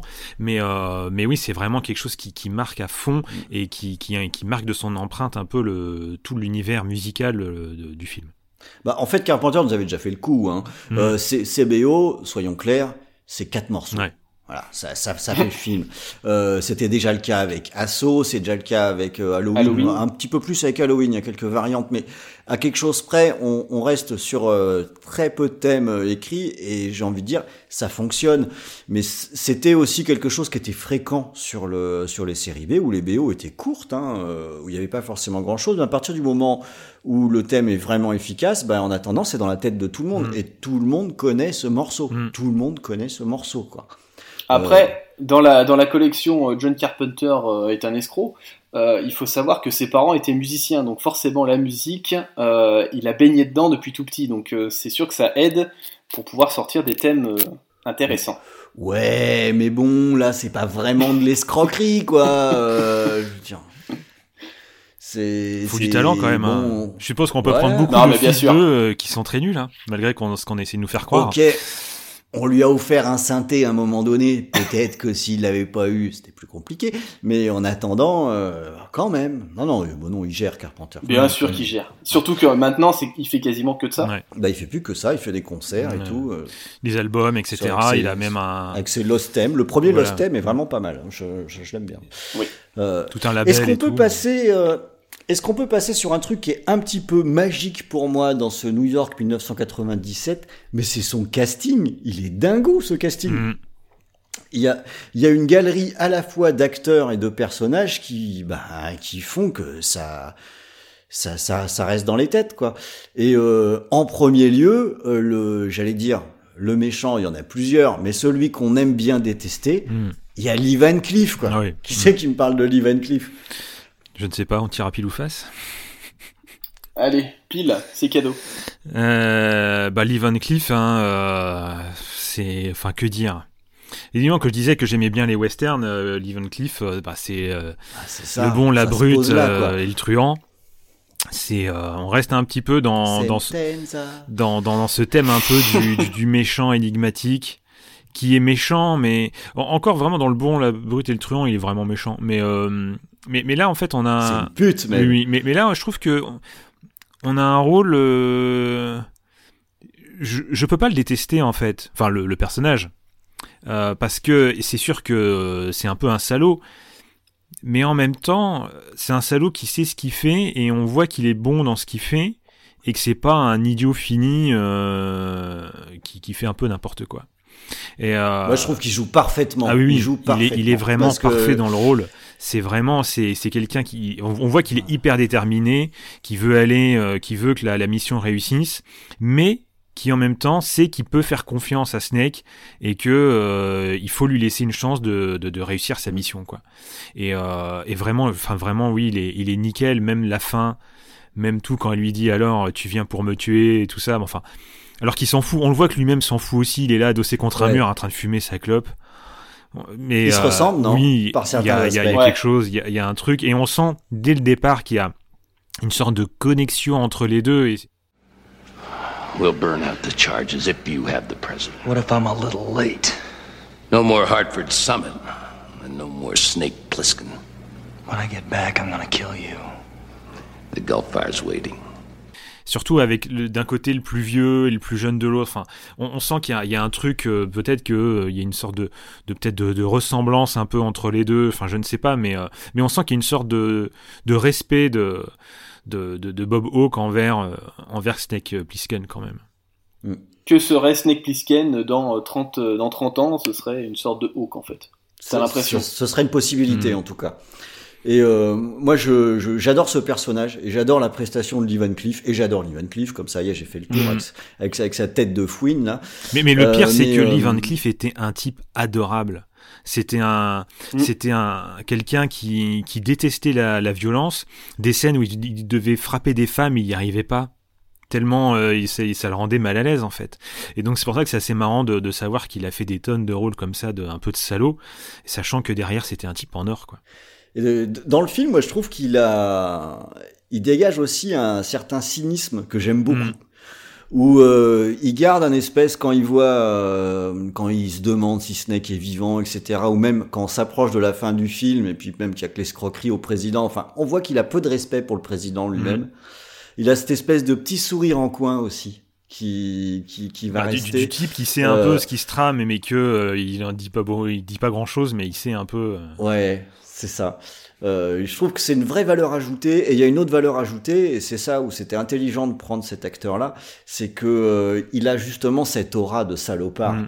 Et là, en termes de quand, quand on connaît le personnage et qu'on attaque New York 1997, tu t'y peux rien. Tu vas projeter chez Lee Van Mm. Cleef, euh, tu vas projeter ça. Et la, la première image que tu vas avoir, alors en plus, c'est pas aidé hein, non plus par les uniformes, etc. Il y a une imagerie dont on parlera un petit peu plus tard peut-être, mais le, euh, ça pose tout de suite un personnage qui va être, euh, qui va être sans pitié, déterminé. Enfin, tout de suite, tu- tu lui donnes du crédit pour ça. mm. Euh, pour moi, c'est une, vraiment une énorme valeur ajoutée, quoi, ce, ce Lee Van Cleef. En fait, c'est ce qui est fort dans ce film, c'est ce qu'on disait, c'est-à-dire que ce qui fonctionne très bien, c'est ce qui va pas forcément être expliqué. Donc on va pas nous Tout expliquer euh, l'histoire de Snake, euh, qui il est, comment il en est arrivé là, et ainsi de suite. Et comme tu dis, on a une image de Cleef euh, de salopard, de toute façon. Donc quoi qu'il arrive, Carpenter sait qu'il a pas besoin d'en faire des, des tétracaisses dans son montage, dans sa présentation de personnage, pour que tu comprennes que ben, euh, le mec n'est pas sympa, mais en même temps, tu, tu sens qu'il est un peu plus ambigu que le, le simple mec qui envoie Mm. les mecs euh, au combat juste pour mourir. Tu sens qu'il a un certain code de l'honneur quand même, Tout à fait. mais en même temps, euh, ça reste un militaire et euh, pour tout militaire, la mission doit être exécutée et il ira jusqu'au bout et faire tout ce qu'il faut faire pour que la, la mission se termine. Alors dans ce casting 3 étoiles, on a aussi des gens qui sont euh, qui sont un peu plus des habitués du, du, du cachetonnage, hein, à commencer par bah, euh, par euh, Donald Pleasance quoi. Si, Ah, si, c'est si. petit. Non non, mais c'est, je dis même pas ça euh, méchamment. Il se trouve que j'aime beaucoup Donald Pleasance. Mais attends, euh, Donald Pleasance, c'est le mec qui, avouait lui-même que ça le dérangeait pas d'aller tourner aux Philippines parce que ça lui faisait des vacances. Il Non, mais- tape. On est d'accord. Mais en attendant, Donald Pleasance dans les films de Carpenter, ça reste quand même. C'est du sorte- sérieux. c'est du sérieux et c'est moi je, je sais que j'ai toujours beaucoup de plaisir en tout cas à, à voir Donald Pleasance dans les films de Carpenter parce que je sais qu'il est toujours bon et euh, ce qui est drôle en tout cas sur ce pour ce personnage c'est que le Carpenter avait un souci avec Donald Pleasance c'est que euh, donc euh, Donald est anglais et donc il a un accent euh, prononcé et le problème c'est qu'il est censé jouer le président des États-Unis et donc au début, il s'était dit, bah, je vais, euh, il va falloir que j'explique pourquoi c'est un Anglais, parce que l'Amérique a racheté l'Angleterre, ce genre de truc, pour expliquer par A plus B. Et puis il s'est dit, bon, de toute façon, ça sert à rien d'expliquer, il va faire son truc. Euh, il, peut, il rendra le président un peu plus concon qu'il n'est déjà, et ça marchera très bien. Et ce qui est le cas. Oui, c'est que le cas, c'est que le cas. Il est bien lâche et tout, il est, il est ex- exactement parfait. Oui, alors c'est pour ça que je dis, euh, pour ceux qui voient pas qui est Donald Pleasance, on sait jamais. Euh, c'est euh, Loomis dans, dans Halloween, avec euh, Carpenter, il a aussi joué dans Prince des Ténèbres, Oh là là. euh, dans le merveilleux Prince des Ténèbres. Mais quand je dis qu'il cachetonne, hein, c'est qu'il a aussi joué dans L'Homme Puma, par exemple. hein. Euh, donc euh, voilà, hein, pour prendre un nanar intergalactique, L'Homme Puma, ça se pose là quand même. En plus, il est habillé avec un machin brillant là. Du... Ah, c'est très drôle ce film. Mais bon, ça c'est pas le sujet. Excusez-moi. Euh, si on continue le, le casting, on a notre euh, alors cette bonne vieille tronche, j'ai envie de dire, Mhm. de Ernest Borgnine, euh, qui est le qui joue le, le chauffeur de taxi hein, dans, dans dans dans New York. Alors où est-ce qu'on l'a vu celui-là? Un peu partout. Premier truc qui vous vient là. Supercopter.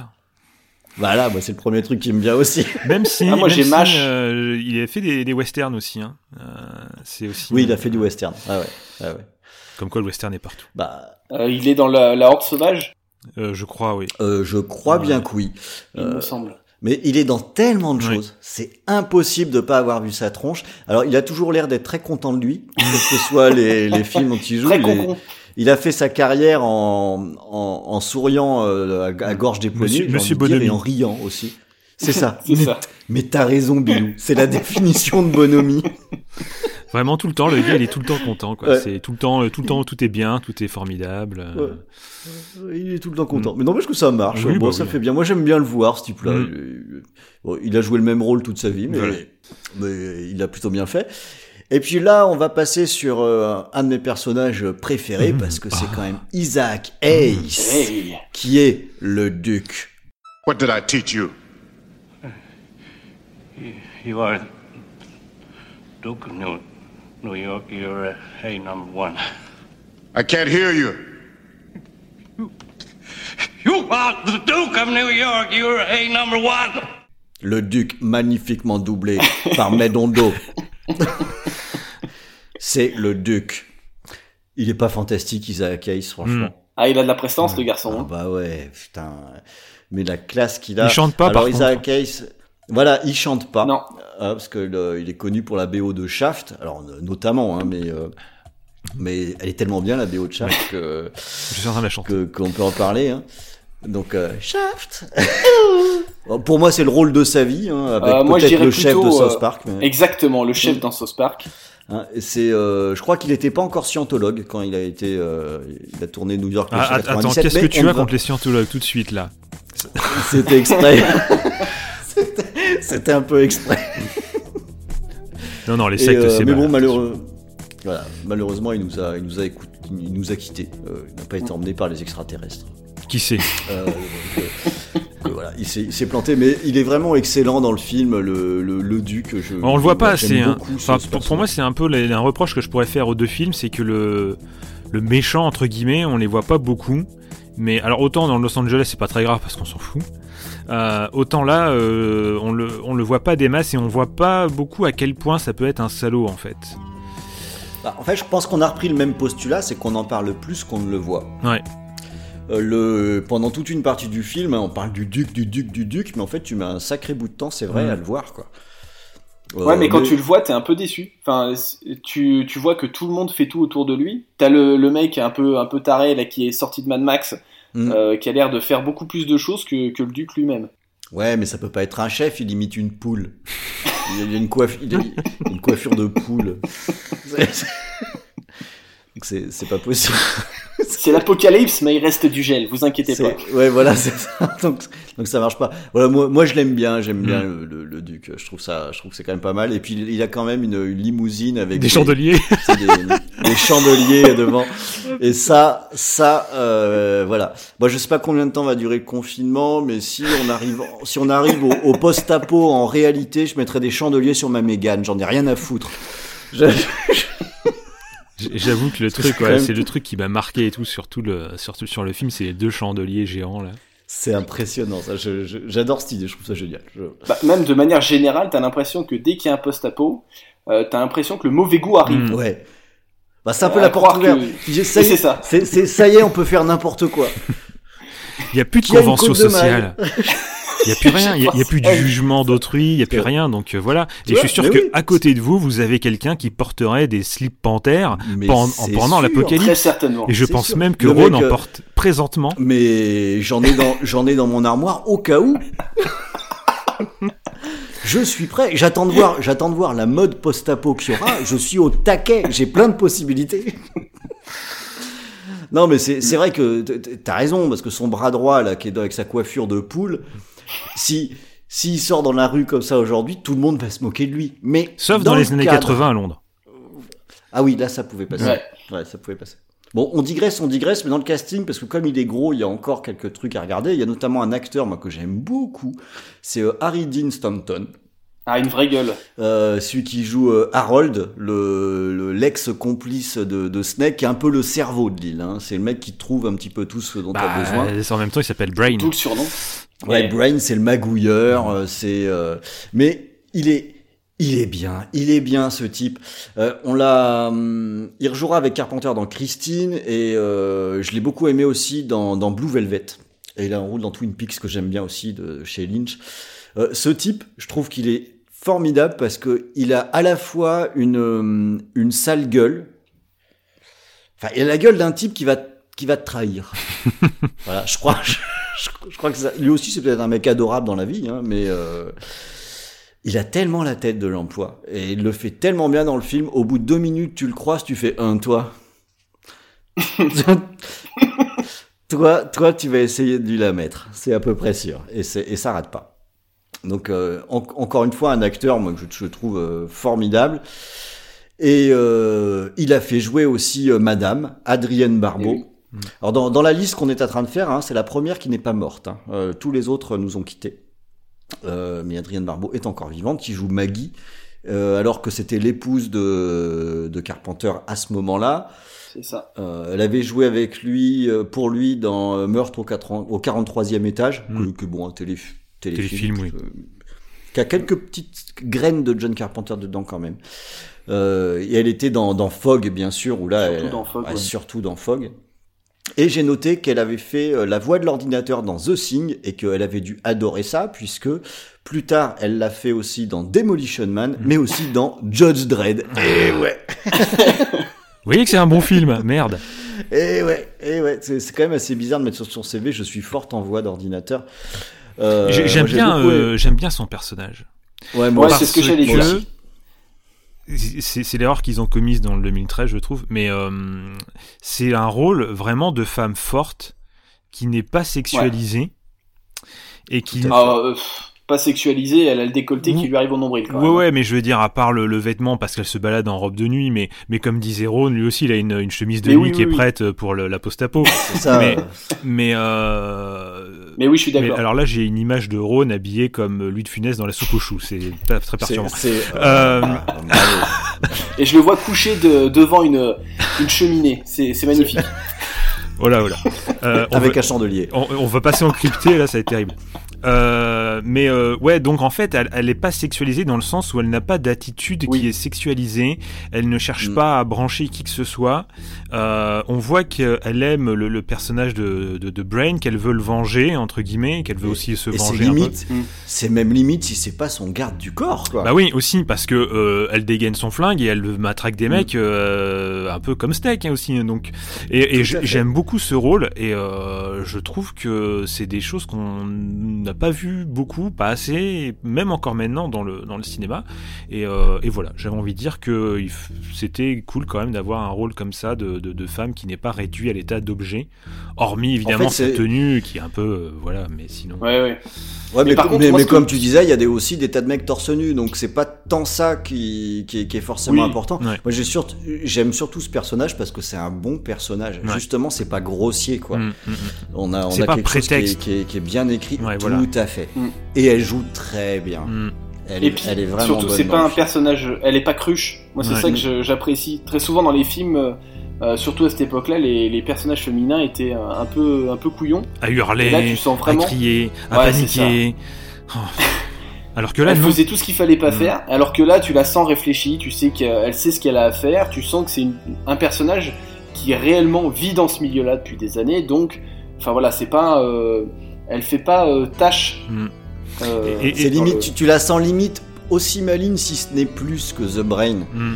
Tu sais qu'elle sait, elle sait aussi. Bah, c'est c'est elle elle. aime le mec, mais en même Mm. temps, elle s'est placée. Elle est et même dans le- lui, dans sa relation avec elle, il la traite, il la traite d'égal à égal. Ouais. Quoi. Euh, Bah, on le voit dans le film. C'est elle qui les emmène se planquer à certains endroits. C'est elle qui montre certains trucs. Mm. Elle lui contredit en disant que non, il fallait, aurait pas fait du passer là, machin et tout. Mais, euh, mais c'est là que ça montre un peu l'importance aussi du personnage et qui, qui, et qui montre qu'elle ne, qu'elle ne panique pas, qu'elle sait ce qu'elle fait. Et j'ai envie de dire, est-ce que, est-ce que le rôle n'est pas comme ça? Parce que c'est justement la femme de Carpenter On pourrait se poser des questions des fois. Est-ce que, est-ce qu'il est-ce qu'il aurait pris sa femme si c'était un rôle de cruche? Je ne sais pas. Ça mérite question.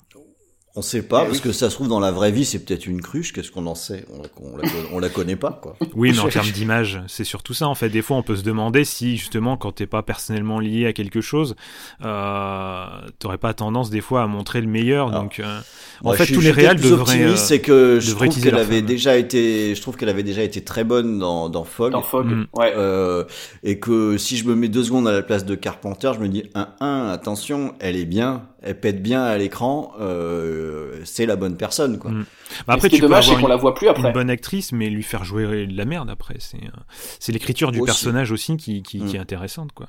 Tout comme dans, dans Fog aussi. Donc, euh, après, justement, est-ce que justement, c'est pas une volonté aussi de Carpenter de la mettre aussi euh, sous son meilleur jour et tout ça? Possible. Peut-être. En tout cas, le résultat est bien. Mm. Donc, clairement, c'est c'est des choses qui manquent. Et c'est assez drôle de se dire que c'était justement dans les années euh, 70-80 qu'on avait des, des, des, des fois des rôles comme ça, parce que on va pas Ah, oublier. euh, et et- N'oublions et pas c'est le, pas le seul rôle le- comme ça. Il y en a un paquet. le, rôle un- ultime de, de la femme badass. Euh, Alien bah Alien. voilà. Et, euh, Mm. Bah et c'est des choses qu'on retrouve plus de nos jours, ou très très peu, ou plus assez souvent. Ou alors de façon, ou alors de façon plus caricaturelle. Oui, voilà, et plus Voilà. prétexte un peu plus euh, Mm. marketé, je ne sais, enfin, je sais pas comment dire, mais euh, mais c'était moins, Terrain glissant. c'était moins, euh, c'était moins. euh, On va dire côté de droite, toi. encore. ah, mais moi, c'est l'ordre et la morale, hein, c'est sûr que. Mais euh, mais euh, mais mais ouais, je sais pas, il y, a un truc, il y a un truc qui fait que c'était, mo- enfin, c'était moins cynique, je pense. T'y sens moins faux en tout cas. Ouais, Ouais. ouais, ouais, totalement. Enfin, et, et dans New York 1997, en fait, il n'y a pas d'ordre particulier. Moi, je trouve que tous les personnages qu'on vient d'évoquer, ils sont tous bien écrits. Ouais. C'est bien, le, le système est bien articulé. Euh, mais t'as raison, c'est bien de s'arrêter sur le personnage d'Adrienne Barbeau, de Maggie, parce que finalement, c'est, on est dans un monde qui est hyper masculin dans Mhm. cette prison, et euh, que que le, le côté féminin soit représenté non pas par quelque chose de caricatural, par une femme soumise ou un truc comme ça, mais Bah, par un personnage on a- hyper on a un- intéressant on a et actif. euh, c'est vachement bien. un quoi. petit truc comme ça au début avec euh, le- la, première femme que rencontre Snake euh, qui se fait choper par les cannibales là, euh, qui était voilà. C'est vrai que quand on voit ça tout de suite, c'est la femme qui essaie de le charmer, euh, bon, on va dire encore un cliché. Heureusement, elle est évacuée vite fait, bien fait.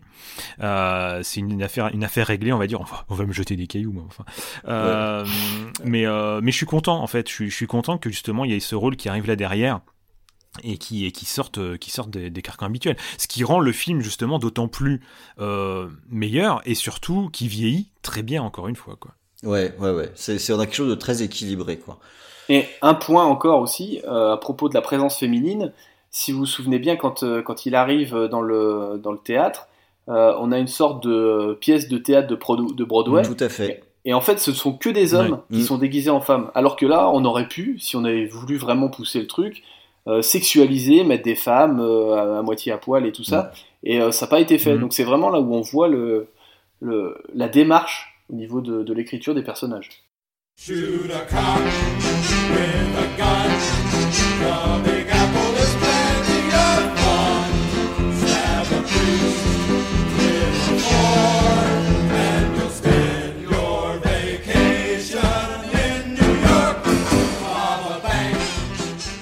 Alors un petit mot sur euh, Tom Atkins qui est qui fait partie du casting aussi. Bon, je ne j'en pense pas grand chose moi, donc euh, à part qu'on le retrouve dans Maniac Cop. hein. Oui. Et puis qu'on le voit pas tant que ça dans le film. Mm. Oui, c'est ce que c'est ce que j'allais dire. Et puis je crois qu'on a fait euh, à peu près le tour, sauf euh, deux trois petits caméos. Oui. Euh, voilà, ouais, Jamie Lee Curtis qui fait euh, qui fait la narratrice, John Carpenter qui fait un membre du Secret Service, et aussi un pilote d'hélicoptère, et aussi un joueur de, de violon. Enfin, ça fait des économies. Hein. Ouais, c'est ça. Il y a Nick Castle qui joue un pianiste, oui, pourquoi pas. Et euh, Debra Hill qui fait une voix d'ordinateur. Décidément, il y a peut-être un créneau à prendre euh, voix sur voix d'ordinateur. Je... je me demande s'il y a a pas quelque chose. Euh, ce que je vous propose, c'est qu'on va clôturer euh, sur ce premier film. Tiens, juste un truc. Non, est-ce que on va vous- pas ah non, à clôturer. Non, non, non, on va pas clôturer. Non, non. On va pas clôturer. On va pas clôturer parce qu'il y a, il y, a, il y a quelque chose qui est assez important et que donc je voulais parler. C'était euh, la novélisation du, du film. Euh, qui, euh, qui a été fait par euh, Mike McQuay, qui est un auteur de science-fiction américain, qui a, produit là un, roman pulp qui est très sympathique. Donc si jamais l'anglais ne vous perturbe pas et que vous arrivez à mettre la main dessus, je vous le conseille. Alors je vais quand même en parler un petit peu et, de ce que ça apporte un peu dans, dans l'univers. C'est c'est le livre développe en fait des aspects du film qui sont passés sous silence, euh, comme par exemple comment Snake a perdu son œil, euh, ce qui est arrivé au fameux Bob Fresno, ou bien euh, pourquoi tout le monde pense que Snake Plissken est mort. Euh, on apprend également aussi pourquoi Hawk est le chef de la police qui s'occupe de la prison. Euh, le livre euh, s'ouvre bah, justement sur la scène dont on parlait qui a été euh, qui a été coupée, la scène du braquage de Le banque. braquage. Donc le livre, lui, s'ouvre bien sur cette scène-là. Et ensuite, les, les, les, les, les premiers chapitres du livre servent justement à McQuay à, à décrire un monde qui est bien plus sombre que ce qui est supposé dans le film. Alors c'est vrai que le film n'en parle pas beaucoup de, de l'univers qui est autour, mais euh, le, le livre, c'est vraiment, euh, ça rentre vraiment dans des détails sordides. Et, euh, et on- ça décrit un monde qui est beaucoup plus sombre que ce qu'on pourrait croire en regardant le film. Euh, la troisième guerre mondiale a éclaté et donc justement pour ne pas détruire la planète, les superpuissances, euh, elles s'affrontent non pas avec des armes nucléaires, mais avec des gaz innervants, par exemple comme le gaz sarin, etc. Mm, mm. Et euh, le, le passé de Snake est, est développé dedans. Et en fait, donc, euh, on nous explique que justement, c'était un héros de guerre, un patriote, un grand, un grand militaire, un peu comme c'est expliqué euh, rapidement dans le film au début. C'était, c'était euh, un soldat très, très efficace. Ouais. Et, euh, et bah comme justement les films le montrent, hein, les trahisons, tout ça, et bah c'était pareil aussi euh, pour lui avant, puisque euh, le gouvernement l'a trahi de multiples fois, notamment en l'envoyant dans une mission suicide qui était vouée à l'échec, qui était prévue d'échouer, sauf qu'on lui avait pas dit évidemment. C'est là qu'il a perdu son œil, parce que le livre explique justement que ses lunettes de protection se sont fissurées et que le gaz a en fait détruit son œil, et c'est pour ça qu'il s'est retrouvé comme il est maintenant en plus avec une douleur permanente. Ce qu'il fait, ce qu'il fait en fait un peu l'ancêtre de Deadpool, entre guillemets, Ouais. mais en plus cool. Et Avec un look à la Punisher. voilà, un petit peu, ouais.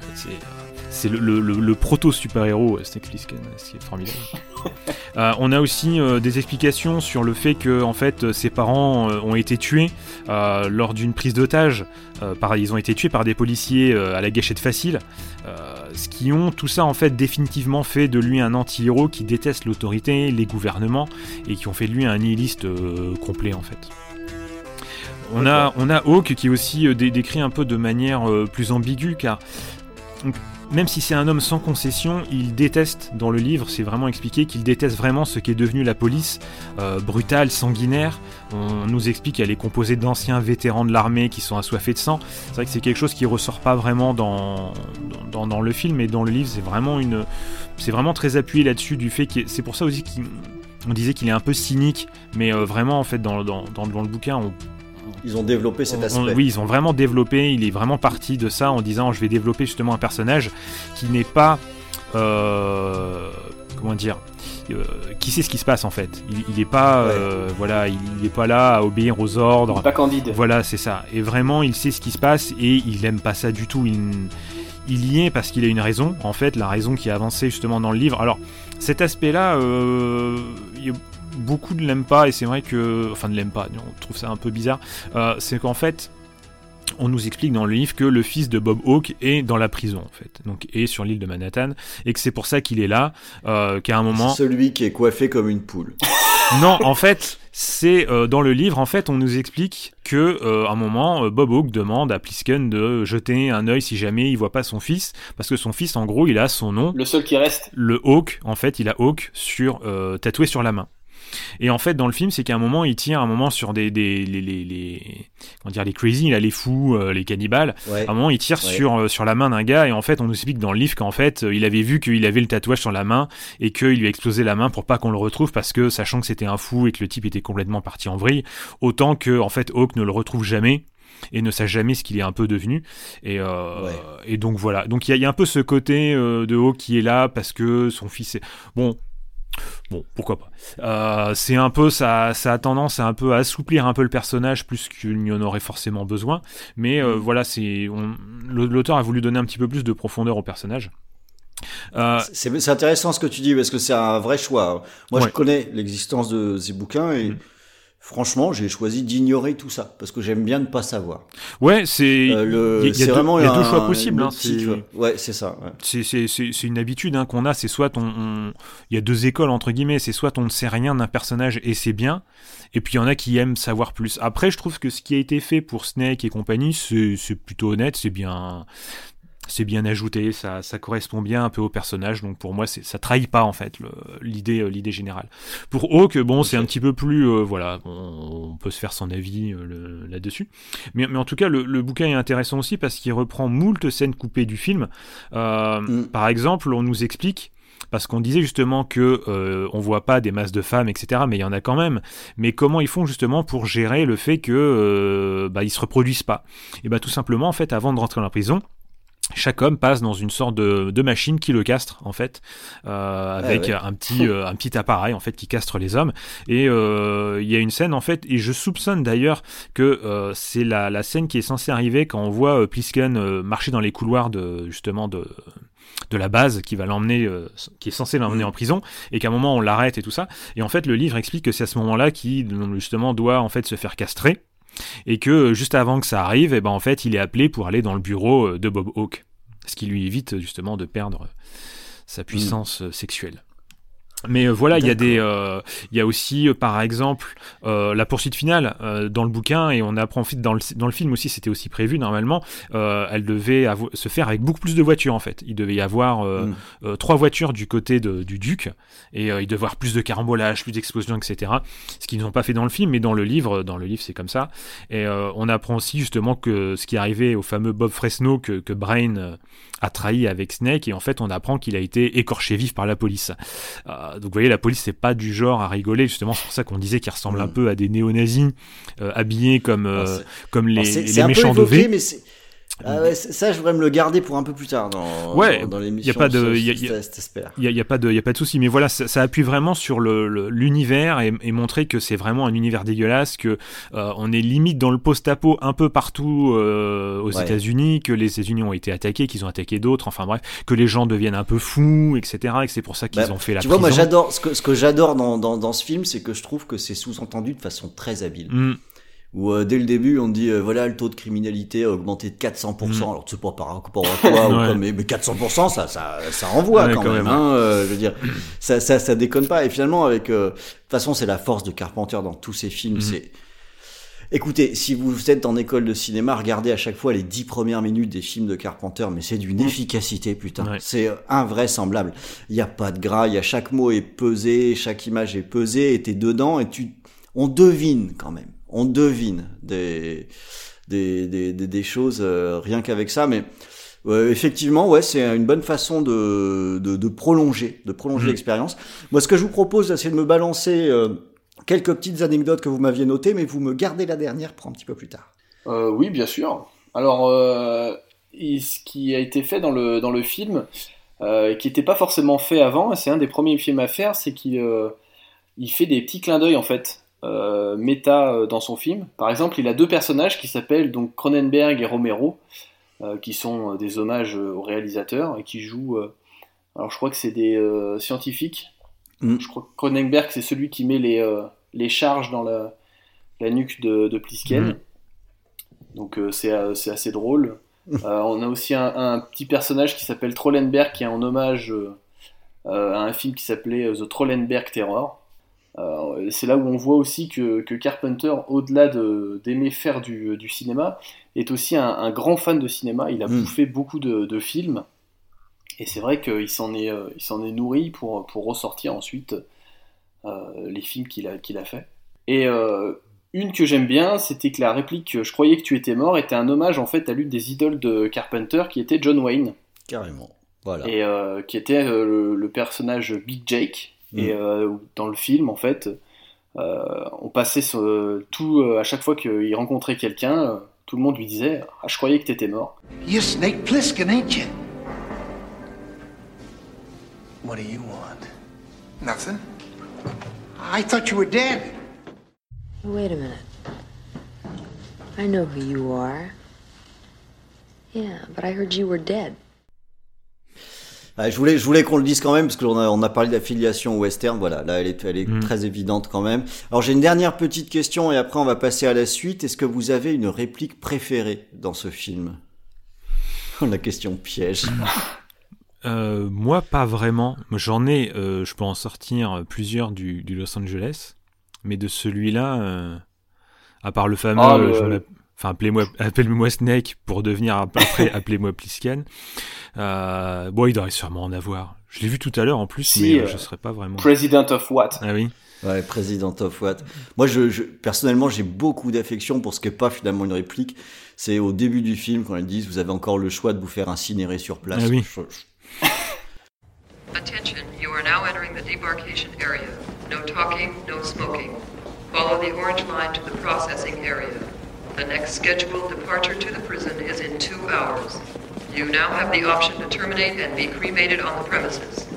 If you elect this option, notify the duty sergeant in your processing area. Je, trou- je trouve que c'est fantastique Mm. ce truc-là. je- chaque fois, je, je- j'adore, euh, j'adore ce, ce petit passage. Voilà. Euh, on va passer à Los Angeles 2013, mais je vais vous dire ce que nous ont dit nos auditeurs sur New York 1997. Alors, vous allez voir, c'est assez unanime. hein. Pour Chris Merry, c'est un chef-d'œuvre. Pour Draven, c'est culte. Pour Paranoid 2013, qui du coup a mal choisi son pseudo, c'est un chef-d'œuvre. Lui, il a pris son. Donc, donc Paranoid 2013, il faut que tu te rebaptises en Paranoid 1997, voyons. Euh, le H Fox Solaris pour lui parle de deux chefs-d'œuvre, donc il va me permettre de faire une formidable jonction. Et euh, j'ai euh, Roberto Lossigno qui était venu faire un petit tour sur Émotion et Canapé qui nous dit que c'était sa porte d'entrée euh, sur la SF. Donc c'est quand même un film qui a pas mal marqué, euh, pas mal marqué les gens. Mais comme je disais, on a aussi des personnes qui ont dit on parle de deux chefs-d'œuvre. Et là, on va glisser sur Los Angeles 2013. Donc suite euh, suite très tardive et euh, là le résumé de l'histoire parce que je trouve qu'il le fait très très bien ben, c'est pour Major Nico. Bienvenue dans cette salle. Pour la satisfaction de tous, nous voudrions vous rappeler les règles suivantes. Défense de parler, de fumer, de jeter des ordures, de manger de la viande rouge, de choisir sa religion. Et n'oubliez pas, tous les mariages doivent avoir l'approbation du ministère de la Santé. Le manquement à ces règles entraînera immédiatement la perte de la citoyenneté et la déportation dans l'île de Los Angeles. Bon spectacle. Vos règles commencent à m'ennuyer sérieusement. Nous avons établi son profil psychique d'après un panel de 5 millions de personnalités sociopathes. Il a atteint le bas de la courbe. Elle a l'air de piger assez vite.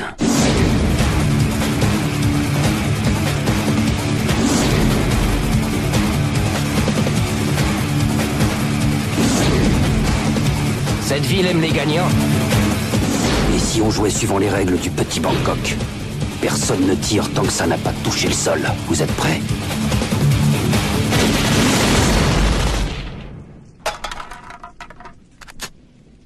Tirez. Euh, bah alors c'est très simple en fait, vous prenez euh, New York 1997 euh, et euh, vous le mettez à Los Angeles et voilà. Et après c'est Carpenter l'escroc. Et après c'est Carpenter l'escroc. euh, non plus sérieusement, euh, ce qui s'est passé c'est que euh, il y a eu le gros tremblement de terre redouté qui a fait que Los Angeles en fait est devenu une île parce que ça a été détaché des, des États-Unis. Et euh, donc ils ont fait comme à New York, ils ont euh, fabriqué une prison géante euh, en construisant des miradors et des, et des murs tout autour. Et euh, donc euh, est envoyé euh, sur cette, sur cette magnifique île paradisiaque tous les rebuts et les personnes qui ne correspondent pas à l'idée Ouais. euh, de ce que doit être un Américain pur et, euh, et parfait. Avec un Donc, on est un peu président dans l'idéologie nazie. Euh, qui, Exactement. Qui, est, euh, qui limite euh, proche d'une sorte de de, gourou, de gourou, oui, voilà, de, de, de, de sorte de grand pasteur euh, sociopathe comme on, en voit tant aux États-Unis et qu'on en voit encore maintenant. J'en ai vu un passer il y a pas longtemps. C'est flippant. Ah bah oui. Euh, mais euh, mais ouais ouais, c'est l'idée derrière, euh, c'est encore plus malsain que dans le premier. Et alors, juste pour terminer donc l'histoire, donc on renvoie, on va envoyer donc Plisken sur cette île pour récupérer une petite télécommande qui permettrait à elle seule d'anéantir l'humanité en faisant revenir euh, les, euh, les hommes à l'état euh, d'âge de pierre, car euh, ça enverrait un signal électromagnétique qui grillerait tout signal électrique. Voilà, c'est ça. Un, un reboot. Un reboot de l'humanité. Ouais. Quelle putain d'idée. Euh, Ah, on- vous le sentez qu'il a envie de sortir ces trucs du placard là. hein? Là, euh, là, là, là, je suis là, là, je suis pas loin. Là, c'est pour ça que putain, depuis le temps que j'ai ma collection de chandeliers, dont je sais pas quoi foutre. euh. je pense que ouais. Donc il a une ça armoire, si vraiment- vous voulez visualiser, en fait, avec donc des slips euh, en panthère, euh, des battes Ah de ouais. baseball à clous et des chandeliers. Une côte de Des maille. Une des côte de maille. t-shirts en, des Important. t-shirts en filet de pêche. Ouais. Pour mettre au-dessus de ma côte de maille. Je suis au taquet. J'ai acheté euh, trois pots de Vivelle pour me coiffer aussi. Euh, non, Et je du suis- PQ. Et du- J'espère que t'as prévu la moustache à la bénette parce que t'es pas loin là. Bah ouais, elle viendra toute seule, c'est bon, je, je, non, je suis prêt, je suis prêt. Euh, alors oui, voilà, Los Angeles 2013, donc avant que vous racontiez vos conneries là, bah, bravo. Hein alors c'est, on, on va, on va mettre tout de suite les pieds dans le plat. Non. Euh, c'est- c'est- Je réponds. Non, mais je réponds à la question. Attends. En fait. Non mais ça. C'est pas. J'allais pas poser cette question Ah, de merde. façon aussi littérale. On va tout de suite mettre les pieds dans le plat. Los Angeles 2013 n'a dans, euh, j'allais dire l'histoire du ciné, euh, n'a pas laissé une empreinte aussi importante que celle de New York 1997.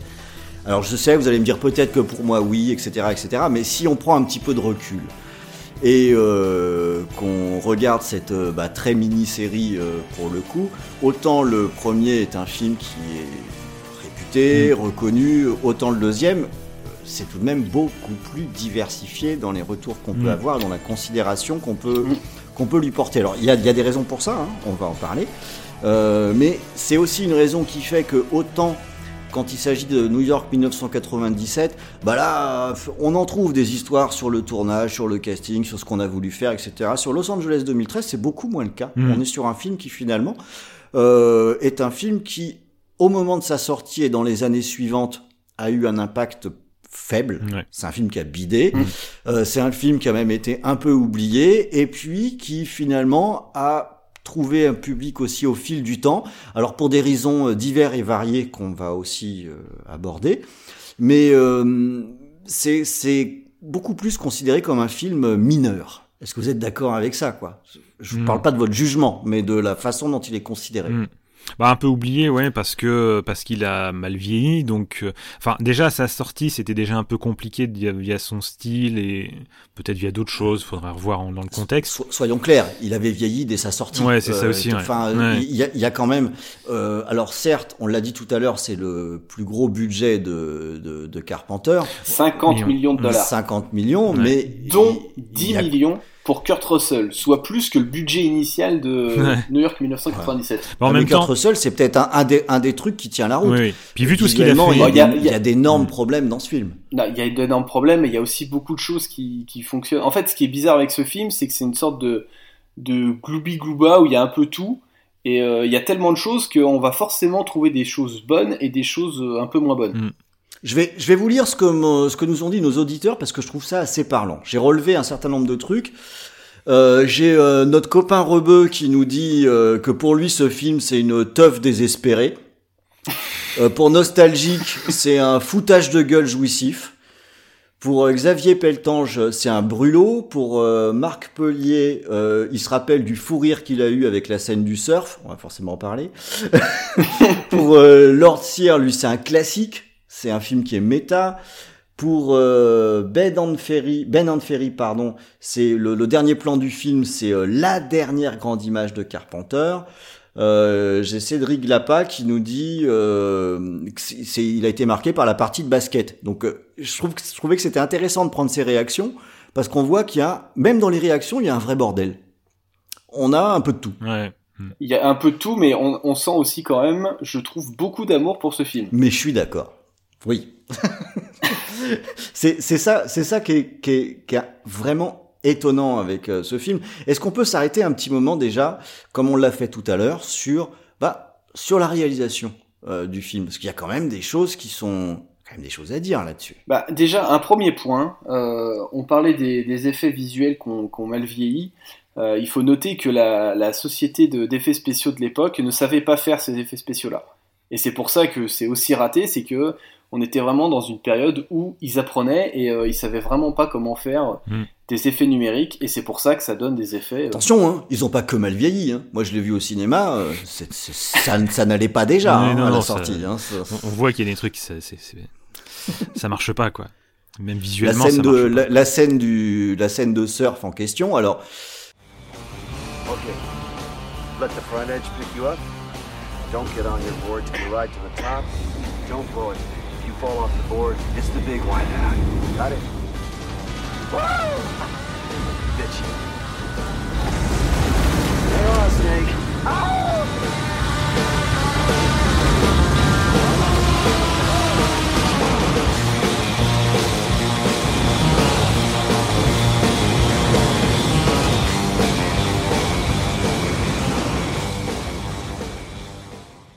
si vous écoutez l'émission, vous avez probablement vu le film, hein, Mm. mais c'est c'est une idée complètement euh, absurde. Hein, tu vois, un camion Et, qui envoie de l'eau. pourtant, euh, euh, du- ça, ça a C'est pas empêché, euh, ça a pas empêché des gens de faire une scène un peu identique dans dans le, le dernier James Bond de Brosnan, hein, où pour moi le malaise est pareil, quoi. Mais vraiment, t'as pas euh, tort. c'est- T'as pas tort. La scène est complètement pétée. Faut bien Mm. être, euh, faut, faut, ça n'a faut bien ça n'a reconnaître. ni queue ni tête. Alors après, bon, le personnage du surfeur, je l'aime bien. euh, c'est euh, c'est euh, Peter Fonda. Fonda, ouais. Euh, mais euh, mais oui, puis même le fait de faire ça et de tomber sur l'autre et de sauter sur sa voiture en étant sur le, ouais, Il- C'est c'est pété. ouais, ouais, c'est claqué. hein. Mais euh, Alors- mais mais au final, des fois, en fait, juste pour certains trucs, tout ça, on s'en fout au final. Enfin, du moins, enfin c'est mon. En fait, ça dépend ce que tu vas chercher dans un Mm. film. Euh, moi, je sais que si je veux regarder un film plus sérieux, je vais plus me tourner vers New York 1997. Par contre, si je veux un truc un peu foutraque qui part un peu dans tous les sens, je sais que euh, Los Angeles 2013 va plus répondre à cette envie-là. Ouais. Alors le, avant d'aller là plus là, on, je savais qu'on allait forcément glisser sur des avis là à ce moment-là. Euh, est-ce qu'on peut juste s'arrêter sur euh, un point qui me semble essentiel Mais pourquoi on l'a fait ce film? Vois Bonne question. Ah, c'est Russell. Ouais.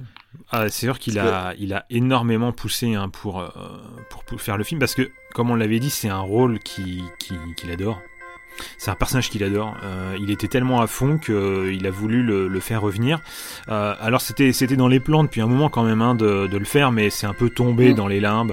Euh, dans, dans les revues spécialisées, on en parlait régulièrement. C'était Ouais. un peu, c'était le, le Duke Nukem Forever quoi. C'est un peu ça. Il y avait Euh, un le- scénario qui, qui était là depuis les années euh, milieu des années 80, euh, qui était écrit par Coleman Luke, euh, mais Carpenter le trouvait beaucoup trop light, trop soft. Enfin, pour lui, ça n'allait pas. Et, euh, et puis voilà, c'est un peu tombé dans les limbes. Et euh, il y a une nouvelle version qui, qui a été écrite euh, suite au grand tremblement de terre euh, de Los Angeles et des émeutes de, de 1992. Euh, c'est quelque chose qu'on ressent fortement hein, dans, dans, dans le film justement, Mm. ce, ce genre d'aspect. Et, euh, et, euh, et cette nouvelle mouture est, est en grande partie euh, écrite par Kurt Russell et Debra Hill, qui revient encore une fois dans la production et puis là aussi au- euh, à l'écriture.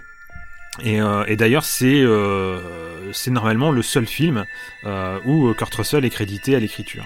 Et, euh, et Ouais. il a écrit une, une bonne partie scénar, c'est lui qui a écrit la fin. Euh, béni sur Kurt Russell. Mais euh, mais euh, mais Carpenter escroc. Euh, ouais, non mais bon, un petit peu quand même. euh, ouais, il a fait un petit peu de trucs, Carp- enfin Carpenter, voilà, il faut pas non plus lui jeter. Arrêtez vos conneries. c'est pas parce qu'il a pas écrit la scène. Vous avez vu comment il l'a tourné, bordel, cette Ouais, scène ouais. Mais euh, puis la musique et tout, oh putain. Euh, bref, euh, mais euh, mais voilà, ouais, c'est c'est c'est Kurt qui a vraiment poussé. Hein, façon Carpenter l'a dit, hein, le film est, est, est arrivé parce que Kurt Russell. Alors bon, Kurt aurait pu un peu bosser sur l'aspect visuel et au moins écrire de trucs un peu claqués comme ça, mais euh, mais euh, mais c'est lui qui a fait que le film est, est, est arrivé parce qu'il adore ce personnage, il adore le rôle. Et donc il a poussé à mort, il a poussé Carpenter à, à revenir pour le faire, qui est la seule suite de, de Carpenter d'ailleurs normalement. Mm. Ouais. Euh, donc euh, donc voilà, c'est Kurt. La faute est à Kurt. Ouais. ouais, mais du coup, est-ce que ça veut pas dire il l'a fait parce qu'il est fan de son personnage? Est-ce que ce film-là, c'est pas euh, ce qu'on adore dénoncer régulièrement hein? Euh, Un film fait pour de mauvaises raisons, fait pour les fans, quoi. Ouais, mais alors pas faite au bon moment alors dans ce Mm. cas-là. Parce que très souvent les projets qui végètent pendant des années, euh, du coup les gens ont le temps en fait de fantasmer un projet parfait. Exactement. Et du coup, euh, au final, tu, tu es forcément déçu parce que t'attends. Moi en tête, la directe, moi j'ai Indiana Jones qui me vient en tête, euh, où on attendait la suite du 3 qui était annoncée régulièrement, et euh, jusqu'à ce que le 4 sorte et euh, on se dise, ouais, bah en fait, on aurait peut-être pas dû faire de suite. Mais attends de voir Et le je 5. pense que... et qui sera pas réalisé par Spielberg en plus, donc euh, comme ça au moins, euh, Mais il n'existe- il n'existera tout simplement pas, c'est tout. ah, ça on verra. Parce que c'est Non, non, ça n'existe euh, pas. Ouais, c'est une très bonne, c'est une très bonne remarque, Nico. hein, Parce que moi, quand je suis allé le voir en, quand je suis allé le voir en salle, il y a, ce film m'a perturbé en salle, Mhm. et je suis ressorti en me disant, bah merde, j'aime pas un film de Carpenter, comment c'est possible? Euh, Après, il s'est passé d'autres choses, je l'ai revu, je, je, considère le film différemment. On, Mhm. on verra ça plus tard. Mais, euh, mais je pense que tu as vraiment raison, euh, parce qu'en plus, euh, ça aussi, on va le développer tout à l'heure, mais il y a, il y a une vraie différence d'approche aussi. C'est on Mm. parle pas de la même chose, pas de la Mm. même façon. Enfin, et c'est euh, finalement l'époque assez déroutant. aussi. L'é- L'époque joue grandement sur le sur le film et son Je sujet ce d'accord. C'est un film, c'est c'est un film de son époque. Mm. Euh, Los Angeles 2013, c'est un film des années 90. Euh, et ça. euh, Rien que dans la voilà, manière dont il est filmé, sa couleur, tout, tout, il y a plein, plein de choses qui, qui ça suinte les années 90 par tous les, par tous les ports, quoi. Alors ça peut surprendre de la part de John Carpenter qui a un style qui, à mon sens, est plutôt intemporel, Mm. euh, y compris sur des films postérieurs à Los Angeles 2013. hein. Finalement, il a son scope, il a sa façon de composer une image, et je veux dire, c'est difficile de dire en que- de quelle année est un film si tu connais pas sa filmo. Mm. Euh, et et, euh, Los Angeles 2013, je trouve que c'est un peu la parenthèse où là, pour le coup, euh, c'est quand même facile de dire, ok, c'est un film des années 90. Bah, rien que les réalités Ah. virtuelles. Mm. Il y a que les films des années 90 pour nous claquer des merdes, pareil. hein. Mm. Et, et- et surtout que je trouve que ce qui, ce qui ne marche pas vraiment, c'est que tu vois la différence en fait entre le, le New York 97 et le Los Angeles 2013. En réalité, ça veut dire qu'il n'y a que 16 ans d'écart entre les deux. Or, on Oui. a l'impression qu'on a fait un bond de, de, de 50 Mm. ans, quoi. Technologiquement Ouais, ouais, ouais. parlant, on va dire. Alors même si évidemment, euh, il y a une partie, enfin New York 97, c'est dans un endroit qui était un peu resté euh, figé dans le temps, mais ça n'empêche que euh, l'avion, euh, la cassette audio, enfin tout, tout, tout, tout fait années 80 parce que euh, bah, il datait des années 80. Or là, on a l'impression d'un coup que les mecs, ils ont fait des mini CD, ils ont fait de la réalité virtuelle, ils ont fait des, enfin, des trucs complètement niqués.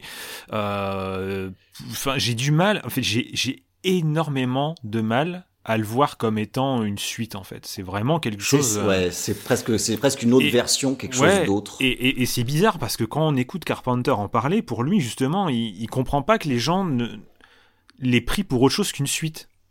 Mais euh, moi j'ai du mal à, à comprendre comment on peut le prendre comme une suite en fait. Et, et c'est pas négatif ce que je dis. C'est que pour moi Mm. c'est, en fait on, on pourrait on pourrait refaire le même à différentes époques en fait, en dénonçant des choses différentes, en le faisant de manière différente. Mais en fait le, le personnage de Plisken pourrait revenir à des, des plein de périodes différentes Parce sans que, que ça lui, pose quand problème même, en fait. C'est, lui le trait d'union entre les deux films. C'est le personnage Oui. de Snake Plissken. Là, par contre, Et c'est tout. très clairement, c'est lui, Mm. c'est presque lui qui est intemporel dans l'histoire. Ah oui, oui, bah oui, il reste même- tel qu'il est, tellement en fait. intemporel que même le look Lui, ne change pas. pas. Bah Lui, oui, il bouge pas. quoi. il est arrivé au début du film dans les mêmes fringues que, de, que, que le, celui d'avant, quoi. Mais, euh, et c'est pour ça, en fait, euh, on pourrait en refaire un maintenant, euh, et pour moi, ça me choquerait pas qu'il reprendrait un peu la même trame. Alors, il y en a, ils vont dire, ils vont gueuler à l'escroquerie encore, mais, euh, mais, euh, mais on pourrait dénoncer d'autres choses, on pourrait faire d'autres choses qui seraient vraiment très intéressantes en reprenant encore la même trame. Enfin, pour moi, c'est une sorte de sujet intemporel. Et, et ça pourrait très très bien fonctionner. Donc c'est pour ça que j'ai du mal à imaginer une suite. De toute façon, même en plus, quand on imagine les événements qui, qui entourent un peu le, le lore, on va dire, qui, qui entoure le, le New York 97, pour Mm. moi, tout est flingué dès l'intro du 2013, puisqu'on te montre une vie normale en fait. On te montre une vie Mm. normale, des gens normaux. euh, Absolument. euh, Ah, mais moi, ça m'a choqué. Oui, bah moi aussi en fait. Quand justement j'ai revu les deux tout à l'heure, je me suis presque enchaîné les deux. Ça m'a choqué dès le départ. Je me dit attends, euh, putain c'est bizarre quand même que tu montres ça parce que ce que tu me faisais croire dans le 97, je peux pas croire que la vie était comme ça dans le 2013 quoi. C'est ça. Donc euh, après bon, on peut imaginer qu'il y avait qu'une partie des États-Unis, que c'était la côte est qui pouvait être un peu flinguée, puis que l'Ouest, nanana, machin. Bon, on peut si tu veux.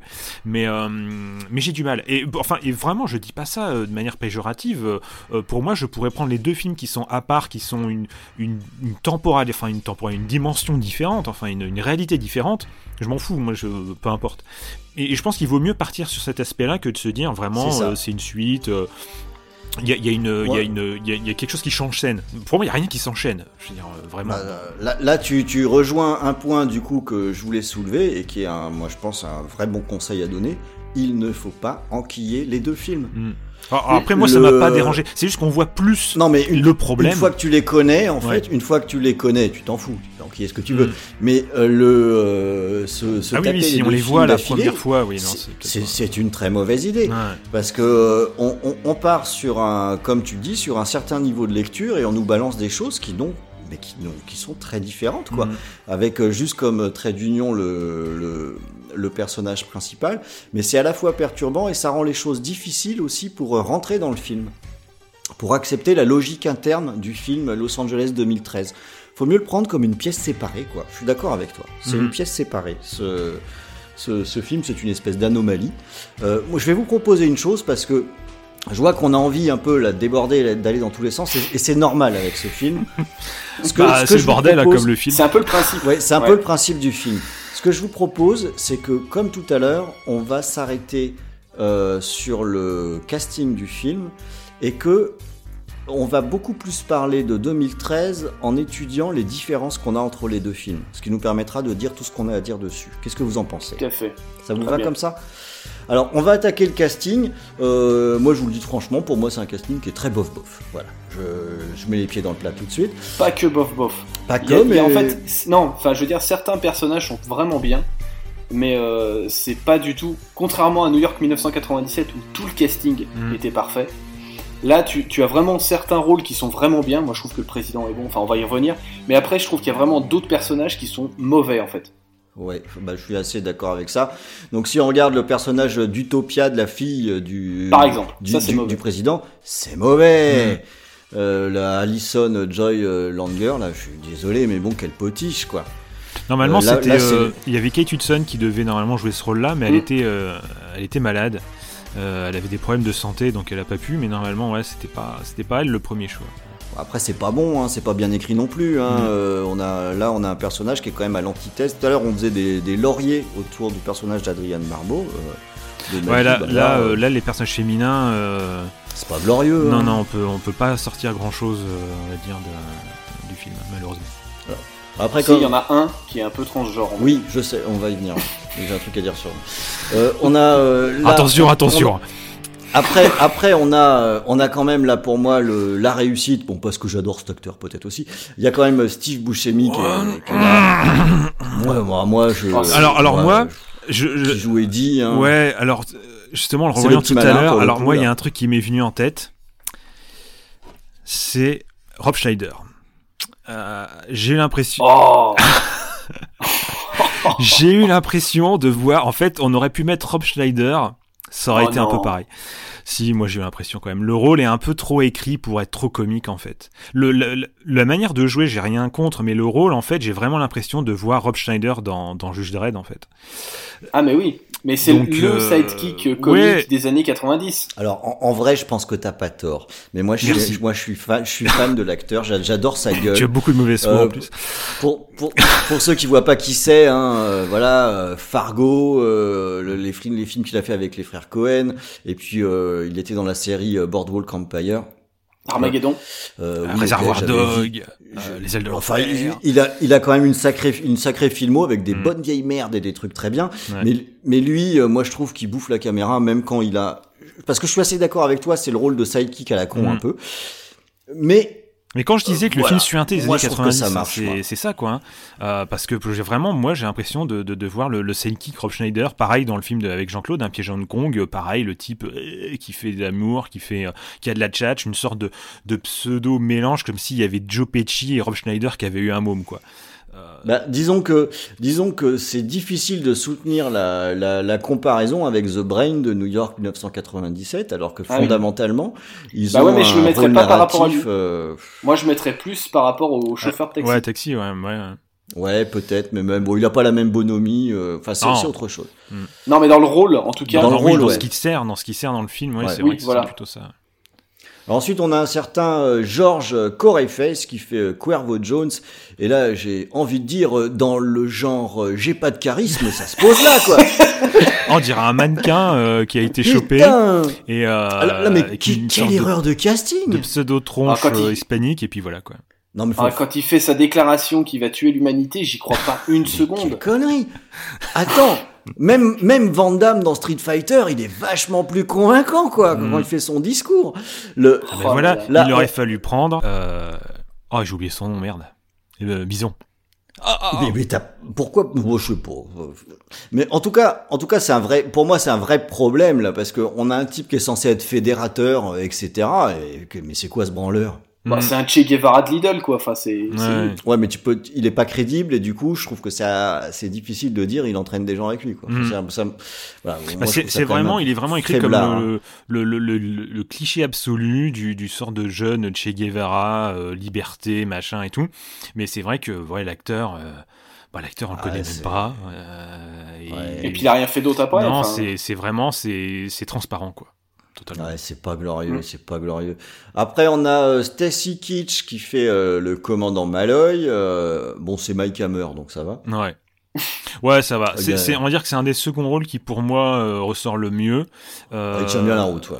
Qui, surtout dans le- la première partie du film et tout ça.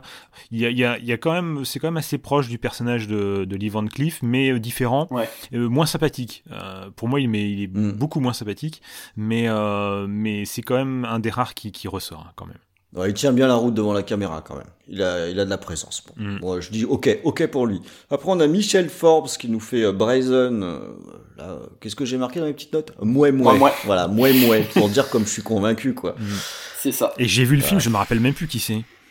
Ah bah mais figure-toi que j'ai vu le film et quand on préparait l'émission, j'ai dû retourner sur internet pour voir c'est qui déjà quoi. Ouais, parce que je l'ai vu C'est tout à euh, l'heure. celle qui est avec le commandant. C'est pas bon signe. hein. C'est pas, Ah c'est- c'est pas la brunette qui. Ah, euh, c'est elle D'accord. Ouais ouais. ouais. D'accord, ouais, ouais, ouais, qui sert à rien à part dire ce qui se En passe. fait, il sert à rien. Voilà. ah bah là, c'est dans le rôle potiche, on fait pas mieux. Ouais, c'est c'est ça.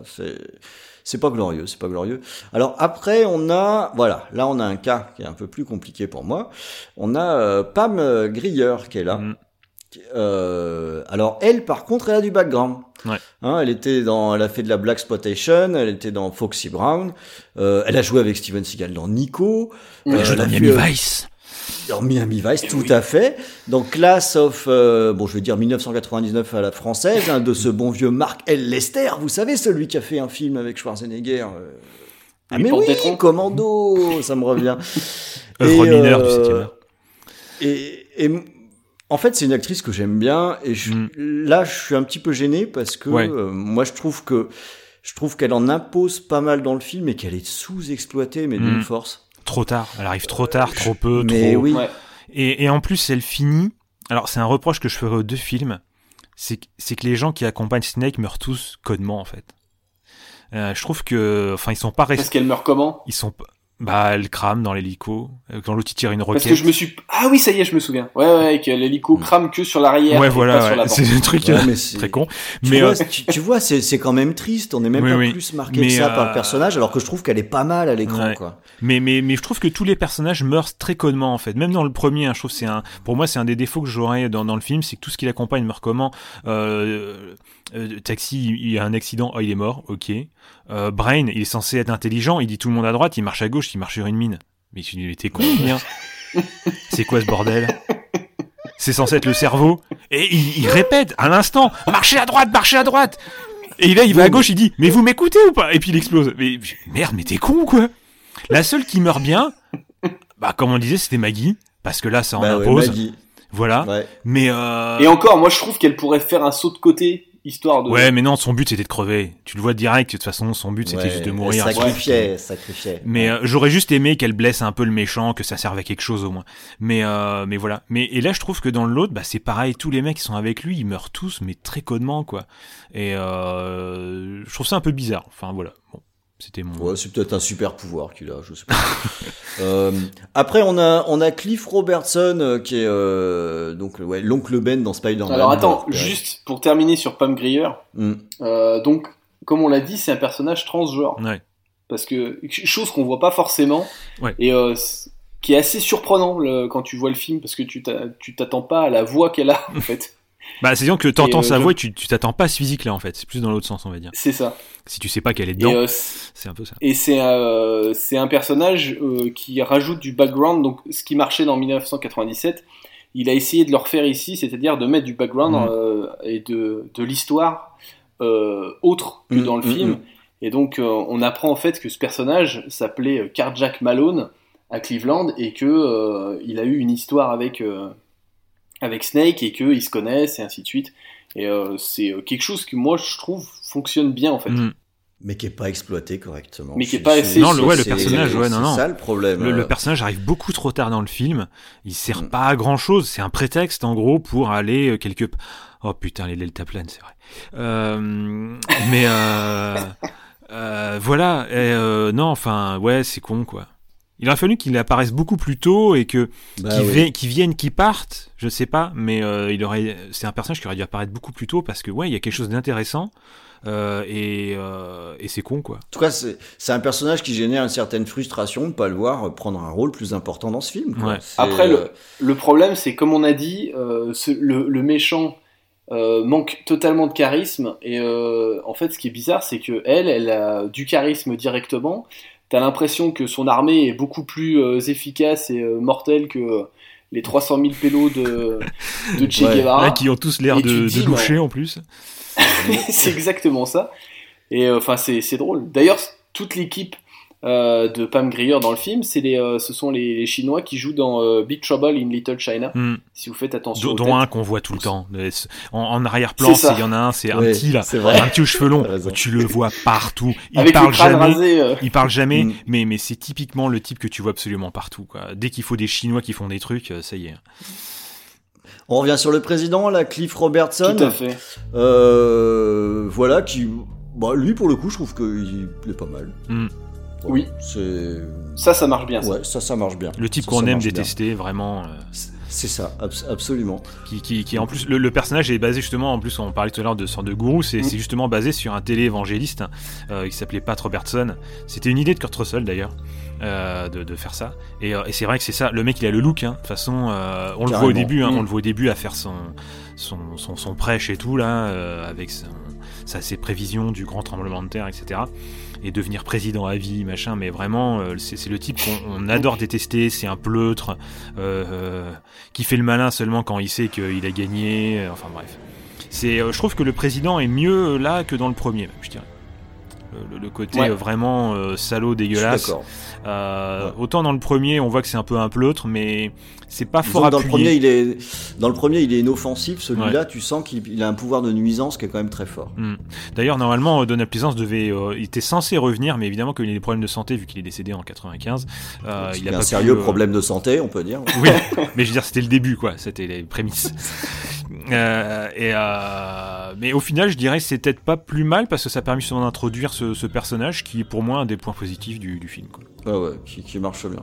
Alors après, on a euh, Valeria euh, Golino. euh, voilà, voilà, j'ai rien à en dire. Elle est- Ah bah si. Moi, elle est cool quand Ah même. bah Moi, si. je trouve- Enfin, elle est Bah, cool hein, moi, par rapport à que- Hot Shot, mais après dans le film, c'est vrai que ça sert Bah, pas à grand chose. Et ben si, moi je trouve que euh, elle est symbolique en fait du film, c'est-à-dire que euh, alors oui, je trouve que le personnage est un peu bizarre. Qu'est-ce qu'il seul- va trouver?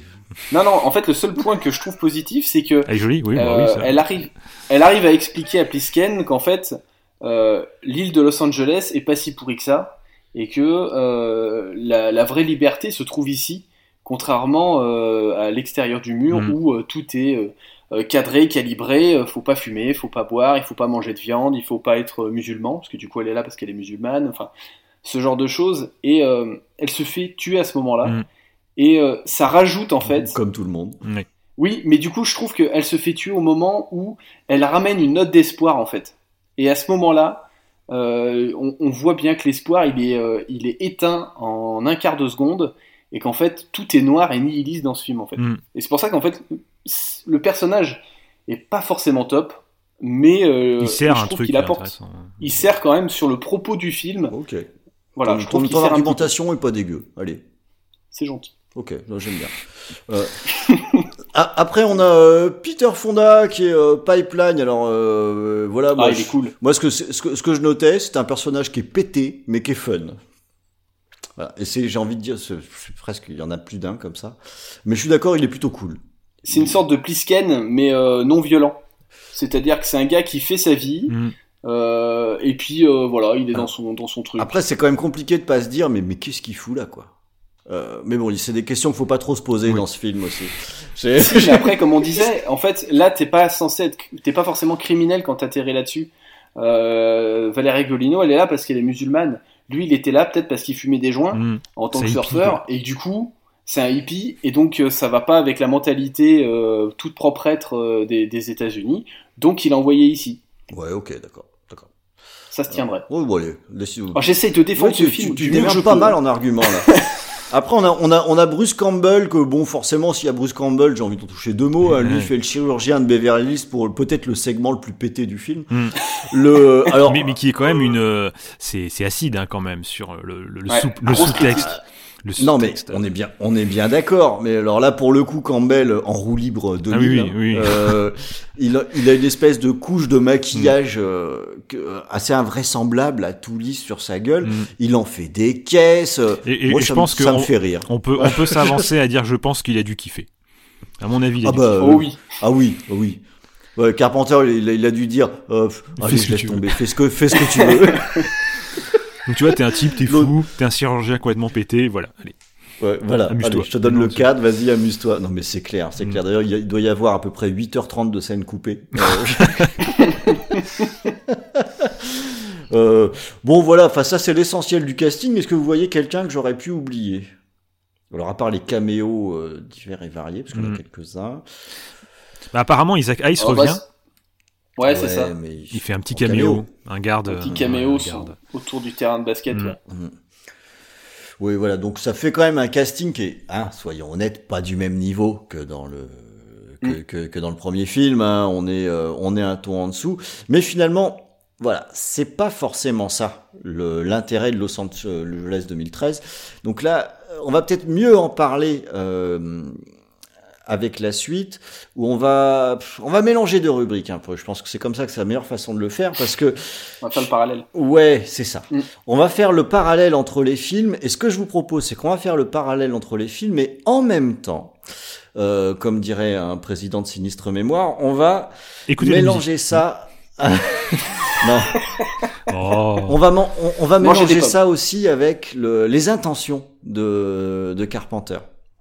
Euh, là où il en était quand il a fait le film, ce Mm. qu'il a voulu dire, parce que je pense que les deux choses sont pas mal mêlées. Genre, genre, si j'avais pensé plus tôt, ce serait plus clair dans notre conducteur. Je suis désolé, mais j'y pense en même temps. Euh, je pense qu'on a vraiment là finalement deux choses qui, qui fonctionnent, euh, qui fonctionnent les, les deux en même temps. Alors peut-être que la première chose à faire, c'est déjà finalement d'évacuer les similitudes qu'on a euh, qu'on a entre les deux films. Vas-y Nico, évacue tout ça. Alors oui, il faut évacuer parce que moi, ça a été l'un des problèmes que j'ai eu quand j'ai regardé Los Angeles 2013 la première fois. C'est que euh, j'ai euh, été euh, trop euh, bloqué sur les, les similitudes entre les, entre les deux films et ça m'a vraiment gâché le film. Mm. Chose que, qui ne s'est pas passée sur la deuxième vision. Comme Ouais. quoi ce film, en fait, gagne en fait à être revu pour vraiment l'apprécier. Je suis d'accord. Alors euh, du coup, au niveau des similitudes, euh, Carpenter nous fait une sorte d'Evil Dead. Il nous fait un peu le coup du remake euh, déguisé. Euh, donc on a la ville qui est devenue prison, forteresse. Mm. Ça c'est la base. Euh, on y voit même au niveau des plans euh, qui sont euh, qui sont montrés. Tout à euh, fait. c'est exactement les mêmes.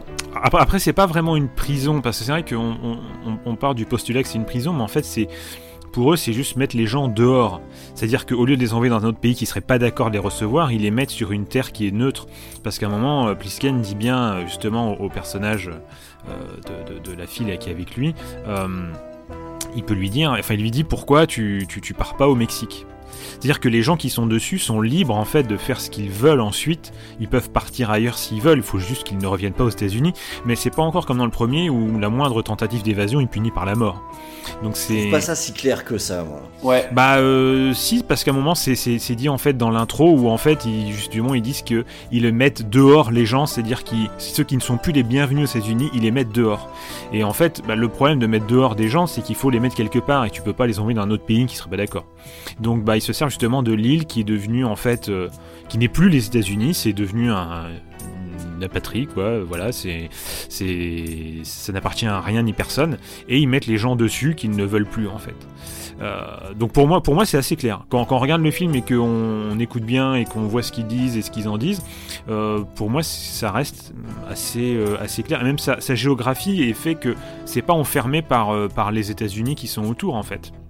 Il n'y a pas un mur qui est mis autour comme, comme est schématisé au début de, de New York 97. Le mur est fait. Ah si Si, si, il y a un mur qui est Euh, autour, si, mais il l'entoure pas. C'est-à-dire que le Manhattan, c'est complètement entouré en fait. Quand on regarde comment c'est fait, c'est complètement fermé. C'est-à-dire qu'on peut pas en Ouais, mais sortir. ce qui est ouvert, c'est la mer. Non, non, dans le 97, c'est entièrement fermé en fait. Quand on regarde, la seule Oui, ouverture, c'est. dans, Los Dans Los Angeles. Angeles. Oui, bah en fait, la, le- le- la fermeture est mise sur les côtes américaines, mais disons qu'elle n'enferme pas l'île. C'est-à-dire que l'île est ouverte sur l'océan euh, Pacifique, et en fait, ils, peut- ils- ils peuvent partir s'ils veulent. Euh, c'est pour ça qu'il dit de, que certains pourquoi vous n'êtes pas partis, et aussi pourquoi en fait euh, les autres pays veulent entrer aux États-Unis en passant par là, parce qu'en fait, il n'y a rien qui les en empêche, il n'y a rien qui les empêche de partir en fait de, de l'île.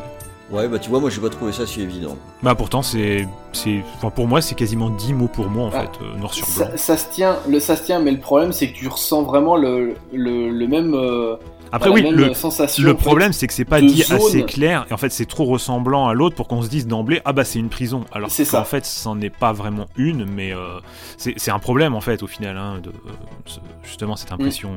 euh. Euh, si on continue, on a aussi le fait que Plisken est arrêté au début du film et, euh, et va devoir faire ce que lui demandent les autorités euh, sous la contrainte et euh, sous du chantage. Et alors ça, j'ai trouvé que c'était euh, C'est feignant. hein. C'est très feignant de la façon dont c'est fait. Alors, j'ai trouvé ça euh, bien pensé euh, de lui faire euh, l'injection avant de lui proposer le marché. Mm. Euh, mais ça reste quand même, je trouve, feignant parce qu'on on est vraiment sur la même idée. Écoute Coco, t'as, alors là il a moins de temps, il a 8 heures je crois, pour terminer la mission, sinon tu meurs. Ouais, ouais. Ce que j'aime bien, c'est sa tête. C'est sa tête quand il voit le truc. On voit sa tête qui se dit oh non pas encore. et, et rien que pour ça, déjà, j'aime bien le fait qu'ils aient réutilisé un peu ce truc-là. C'est que t'as vraiment l'impression. Enfin, tu vois que c'est les, les- les méchants n'ont aucune imagination. Quoi. Euh, ensuite, on a le personnage qui connaît la ville Ouais. avec le chauffeur de taxi euh, Map to the Star, donc Steve Buscemi, Mm. euh, qui sont pour moi les, euh, mêmes personnages qui vont euh, à chaque fois euh, un peu euh, euh, laisser tomber Snake à un moment, puis vont Mm. revenir l'aider. Euh, forcément, c'est les deux ont plus ou moins le même boulot, c'est-à-dire qu'ils conduisent une voiture et qu'ils connaissent le lieu par cœur. Pareil, je trouve que là, on est aussi dans une facilité de retrouver le même personnage qu'on avait dans New York 1997. Ouais. Euh, L'idée se tient parce que euh, c'était quelqu'un qui faisait visiter les euh, et c'est un métier qui existe. Mais euh, je trouve quand même que le l'image est vraiment trop copié-collé par rapport à ce qu'on a sur New York Ah 1997. ouais, c'est un, c'est un tout à fait. Euh, ensuite, alors, je trouve qu'on a une femme forte dans les deux cas. Alors, plus dans New York 1997, mais on parlait du personnage de Pam Grier que je trouvais aussi euh, impressionnante euh, et sur lequel je trouve que le- les, les personnages étaient bien écrits, même si c'est plus frustrant dans Los Angeles 2013. Ensuite, euh, on a le défi sportif qui apparaît dans les deux films. Voilà, là, je, je te rejoins pas complètement sur ce point-là. Oh, c'est euh, il est euh, c'est un peu les jeux du cirque à chaque fois, c'est-à-dire que t'as tous les méchants qui sont dans un stade et qui vont Mm. applaudir la mise à mort de Alors, Snake Plissken. Je suis d'accord, mais t'as dans New York, t'as un, un affrontement, un, affrontement physique quoi, qui est là.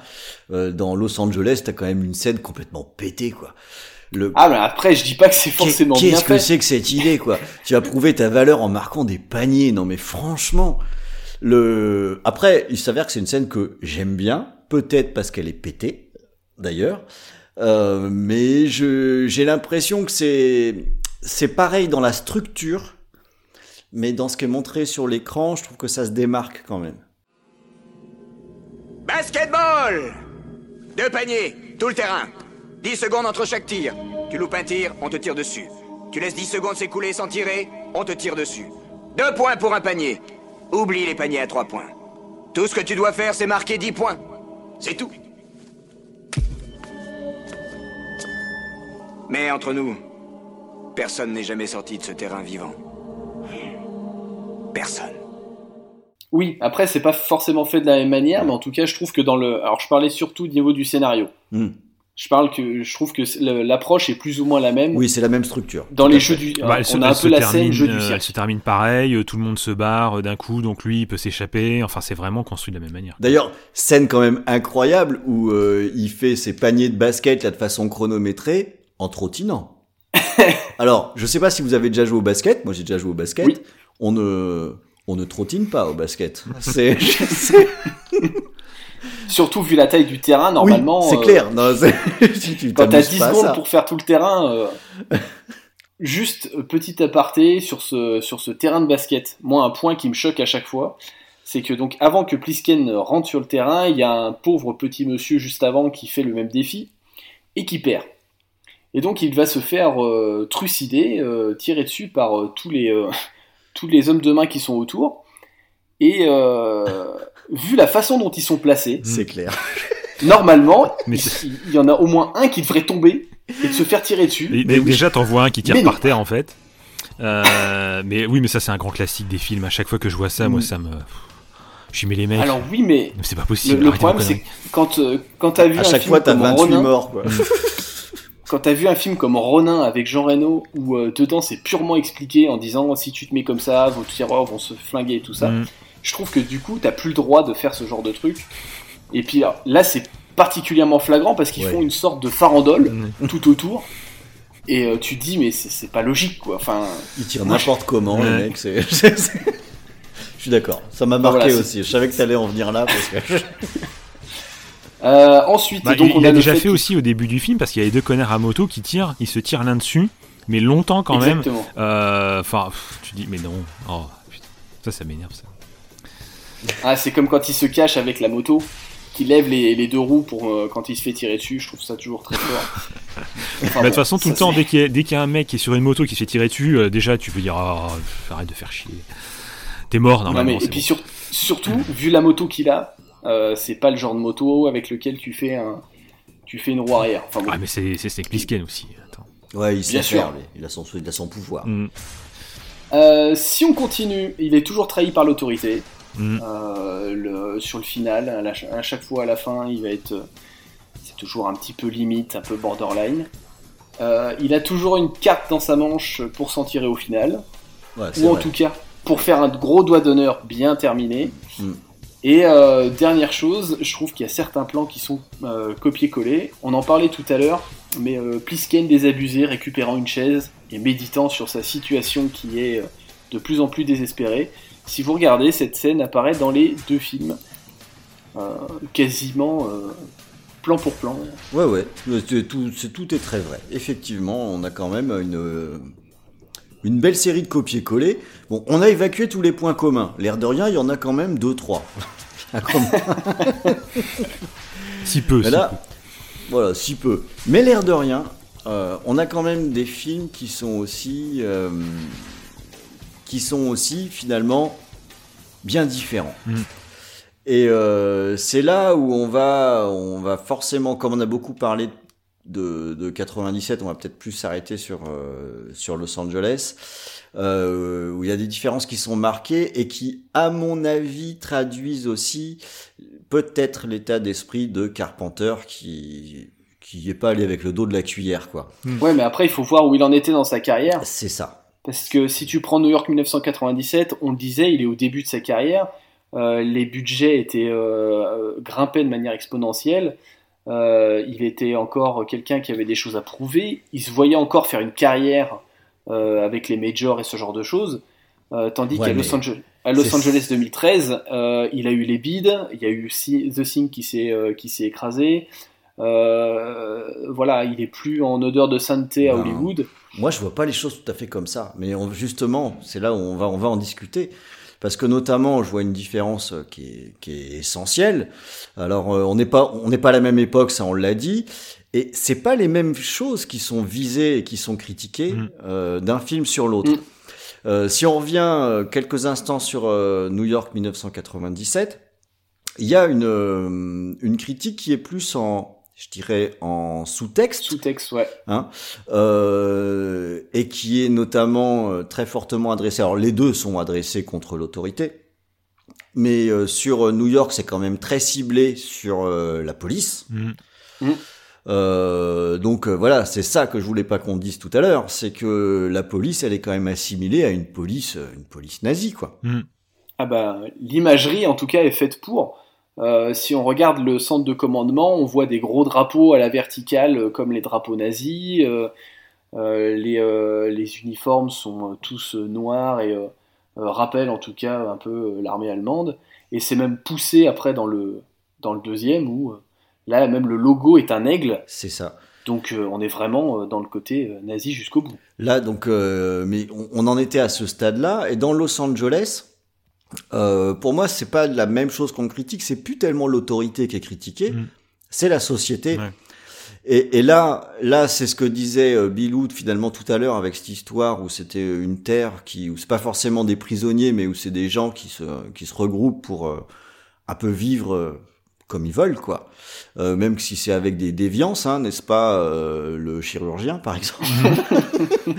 Mais euh, là, euh, sur Los Angeles, et moi c'est un aspect que, que j'aime beaucoup dans ce film, c'est que euh, finalement c'est devenu un endroit où euh, c'est comme s'il y avait eu une création de, de Twitter. Tu sais, où t'as plein d'espèces de bulles. Ouais. Donc là, t'as as la bulle des, des surfeurs. Alors eux, ils sont dans leur coin. T'as les, les chirurgiens qui sont là. T'as les révolutionnaires à la petite semaine qui sont là. T'as t'as- c'est très catégorisé comme ça. Alors ce qui rend évidemment les choses un peu grossières en termes d'écriture, même franchement grossières. Mais euh, par contre, on parle pas d'autorité là. Euh, ce qui est critiqué, ce qui est clairement moqué dans, dans certains cas, c'est carrément la société dans son intégralité. quoi. Mm. Il y a un peu tout le monde qui, Et en, là, prend, euh, qui en prend pour son entre oui. guillemets, quoi. Ouais, ça renvoie quand même un petit peu tout euh, dos à dos, y compris, euh, et ça c'est aussi une différence essentielle, le, la figure d'opposition à l'autorité, c'est-à-dire pour le dans le cas présent le, le, le petit révolutionnaire là, qui est tout, qui est tout aussi euh, qui est tout aussi euh, moqué, qui est tout aussi ridicule, qui vaut pas mieux quoi, Mm. qui vaut Ça pas me fait un peu penser aux égouts dans Demolition Man en fait. On est un peu dans cette même logique de personnes qui veulent être dans une liberté absolue, de pouvoir faire ce qu'ils ont envie, quand ils ont envie, comme ils ont envie, euh, face à une, euh, à une société qui doit, elle, par contre, tout contrôler. Euh, Il faut que Mm. absolument rien ne dépasse. J'ai envie même de dire que on pourrait même imaginer que Demolition Man et Los Angeles 2013 se passent dans le, la même la même dimension, on va dire la même réalité. Mm. Parce que c'est vrai qu'il y a des simi- similarités assez flagrantes entre le entre les deux, entre le la, la Mm. thématique de la de- du, du monde parfait imaginé par certains. De la bien-pensance. Voilà, et, euh, et j'aurais même envie de dire que euh, la fin de Los Angeles 2013 pourrait être euh, la préquelle à Mad Max. Et là, c'est là qu'on pourrait imaginer qu'en fait, il y a, il y a John Spartan, il y a Snake Plissken et il y a Mad Max qui, qui peuvent cohabiter dans la même réalité. Et, Waouh. et- et là, j'imagine, Oh, et là, j'imagine le, le trio absolu. euh, Là, Avenger peut aller se, se rhabiller euh, illico presto. Oh bah oui. mais euh, mais il y a des thématiques voilà comme ça qu'on qu'on qu'on retrouve dans les dans les deux euh, que j'avais j'avais noté euh, qui sont assez flagrantes et, euh, et bizarrement c'est propre aux années 90 qui était quand même euh, l'époque absolue de la la- l'apogée de la société de consommation à toute berzingue euh, du du faux du enfin c'était vraiment euh, absolument euh, terrifiant à cette époque et c'est là que c'est assez marrant qu'on voyait quand même pas mal d'œuvres euh, critiques envers ces, ces genres d'aspects quoi. Et, et là, là où c'est là, Nico, où je suis pas d'accord avec toi sur où en est Carpenter. Parce que finalement, quand il a Los Angeles 2013, il a son plus gros budget. Il l'a. Il a les moyens. Moi, quand je la dernière fois que j'ai revu ce film, je me suis dit, mais en fait, Carpenter nous a fait un suicide en direct. Ouais, c'est un peu ça, ouais. Euh, on lui a dit, tiens, voilà des patates. Il fait, ah, ça y est, j'ai les patates. Bah, vous allez voir ce que je vais en faire. Vous allez voir ce que je vais en faire et je vais pas m'emmerder. Le, il n'y a pas de gants, il n'y a pas de finesse. Alors ça, c'est c'est ce qui est aussi des défauts du film. C'est c'est grossier dans son propos. C'est vraiment pas fin. Mais euh, par contre, comment on peut imaginer un seul instant que ça aurait pu marcher quoi? T'as personne qui ressort du film euh, satisfait. Mm. T'as pas les méchants et les gentils d'un côté. T'as que des cons. Ouais. T'as que le surfeur qui est un gars cool. Le, le reste de ces gens, euh, ils s'en prennent tous plein la gueule. Toi, quand tu regardes le film, ben en fait, euh, on est sur une grille de lecture qui, qui, est, qui est pas du tout évidente. Et euh, enfin, c'est complètement suicidaire. Faire un film comme ça, quand on te filme, on te file 50 millions, mais c'est euh, c'est une garantie qu'on t'en redonnera pas. Hmm. Moi, je pense qu'en même temps, il s'en foutait un peu. Enfin, Alors, ça, Car- Carpenter, il en est pas à son coup d'essai, Mm. mais, mais je peux pas m'empêcher, quand on regarde dans le déroulement de sa carrière, de me dire, ok, il a fait ce truc-là, il a poussé les potards à 200%. Euh, c'est là où je reprends le propos de, de Rebeu des Wab, là, quand il disait que c'est une, euh, c'est une teuf désespérée. Je suis assez d'accord avec ça. Je suis assez d'accord avec ça. C'est oh putain, c'est open bar. Vous allez voir ce que je vais faire. Parce que qu'est-ce qu'a fait Carpenter derrière? Bah finalement, il a retrouvé sa liberté et il nous a sorti des putains de films, quoi. hmm. Bah après, moi, le, euh, le sentiment que j'ai eu pendant le film, c'est que je trouve que c'était un film énervé. Je je sais pas pourquoi, il y a plusieurs moments où tu, tu sens euh, plus de, de rage. Euh, par on n'a pas encore parlé de la musique, mais par exemple, dans ce film, tu as, des, euh, t'as des morceaux de rock, de hard rock, Tout à fait. euh, avec des visions un peu apocalyptiques où tu vois Snake marcher. et ces plans-là, moi je trouve que c'est- ils, ils te crachent un peu une, une certaine, un certain énervement, une certaine rage euh, sur l'écran que j'avais pas dans euh, New York 1997. Bah, c'est c'est là où c'est pas le même propos. Je crois que dans Los Angeles, c'est un des films les plus allez vous faire foutre que j'ai jamais vu. Hmm. Et dans allez vous faire foutre, c'est euh, indifférent de qui doit aller se faire foutre. On parlait de nihilisme euh, concernant Snake. Là, ça bat tous les records. quoi. C'est que tout le monde, tout le monde aille bien se faire foutre. Quoi. Allez bien vous faire cuire le cul. Et euh, quand tu dis que c'est plus énervé, alors effectivement dans la BO qui est d'une excellente qualité d'ailleurs sur euh, ce Los Angeles, elle est vraiment très très bonne. Je suis d'accord. Et c'est énervé aussi au niveau euh, pour moi de la l'absence de maîtrise qui est assez inhabituelle chez Carpenter. Mm. Autant là, c'est une vraie différence entre les deux films. Euh, New York, c'est très léché, c'est en fait c'est du Carpenter pur, pur jus. Ce Los Angeles, je trouve que c'est un peu une anomalie dans sa filmo. Il y a une, euh, une maîtrise technique qui que je trouve plutôt approximative. Ouais, mais après, Euh, est-ce que c'est pas dû à la période? J'ai un peu l'impression que c'est le, le Batman et Robin de, de, de Plisken, quoi. Enfin, C'est un peu ça, il y a, il y a, y a des couleurs partout, on a des, des designs qui sont quand même moches, Euh, le, il, y a des, il y a des idées pétées sans arrêt et on a l'impression que tout le monde s'en tape. Le truc est, c'est, c'est, c'est pas logique. Et euh, j'ai l'impression avec Los Angeles 2013 que c'est plus un B qui tire sur le Z, alors que euh, New York est un B qui se donne des allures de A. Et, et en disant Ouais, B qui tire ça. sur le Z, c'est pas une critique. Moi, j'aime bien le, ce, le- ce cinéma décomplexé. Mais, euh, mais, mais bon, ça ressemble vraiment à je m'en fous. Et je m'en fous jusque dans ma mise en scène, jusque dans ce que je montre à l'écran. Faut pas se leurrer, il savait qu'il montrait des trucs pétés, quoi.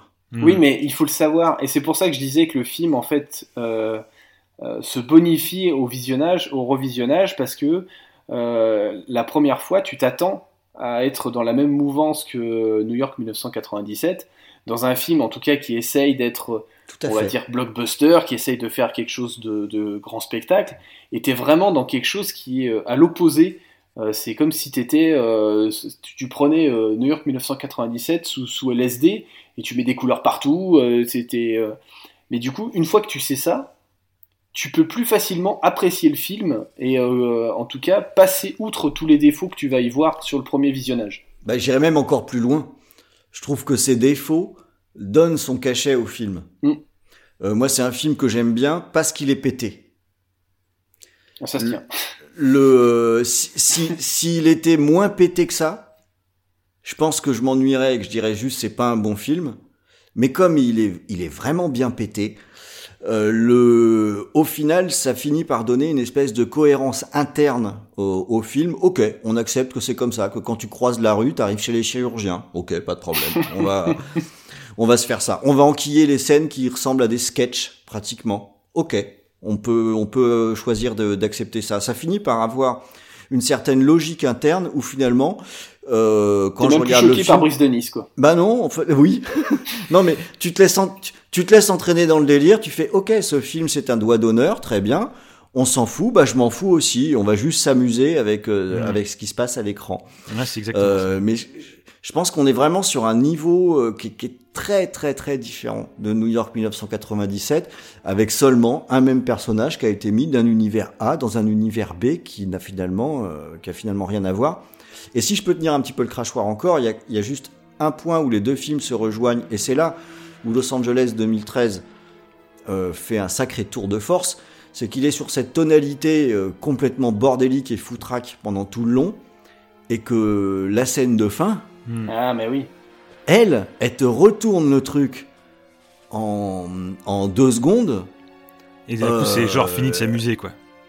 Waouh, c'est ça. Hmm. C'est, Bah. ça y est, c'est la fin de la récré, quoi. Même au-delà de ça, c'est euh, le genre de film qui te prouve qu'il faut toujours laisser sa chance à un film jusqu'au bout.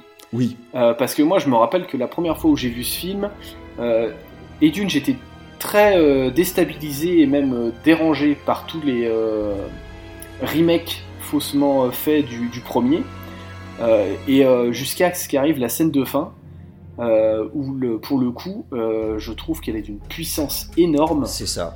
Euh, elle t'explose à la gueule, elle te, elle, euh, elle laisse euh, tout le monde sur le carreau et, euh, enfin, bon, après c'est chacun a sa, sa façon de voir les choses, mais euh, Et, et, je, et, et- et elle rechange de rythme. Hein.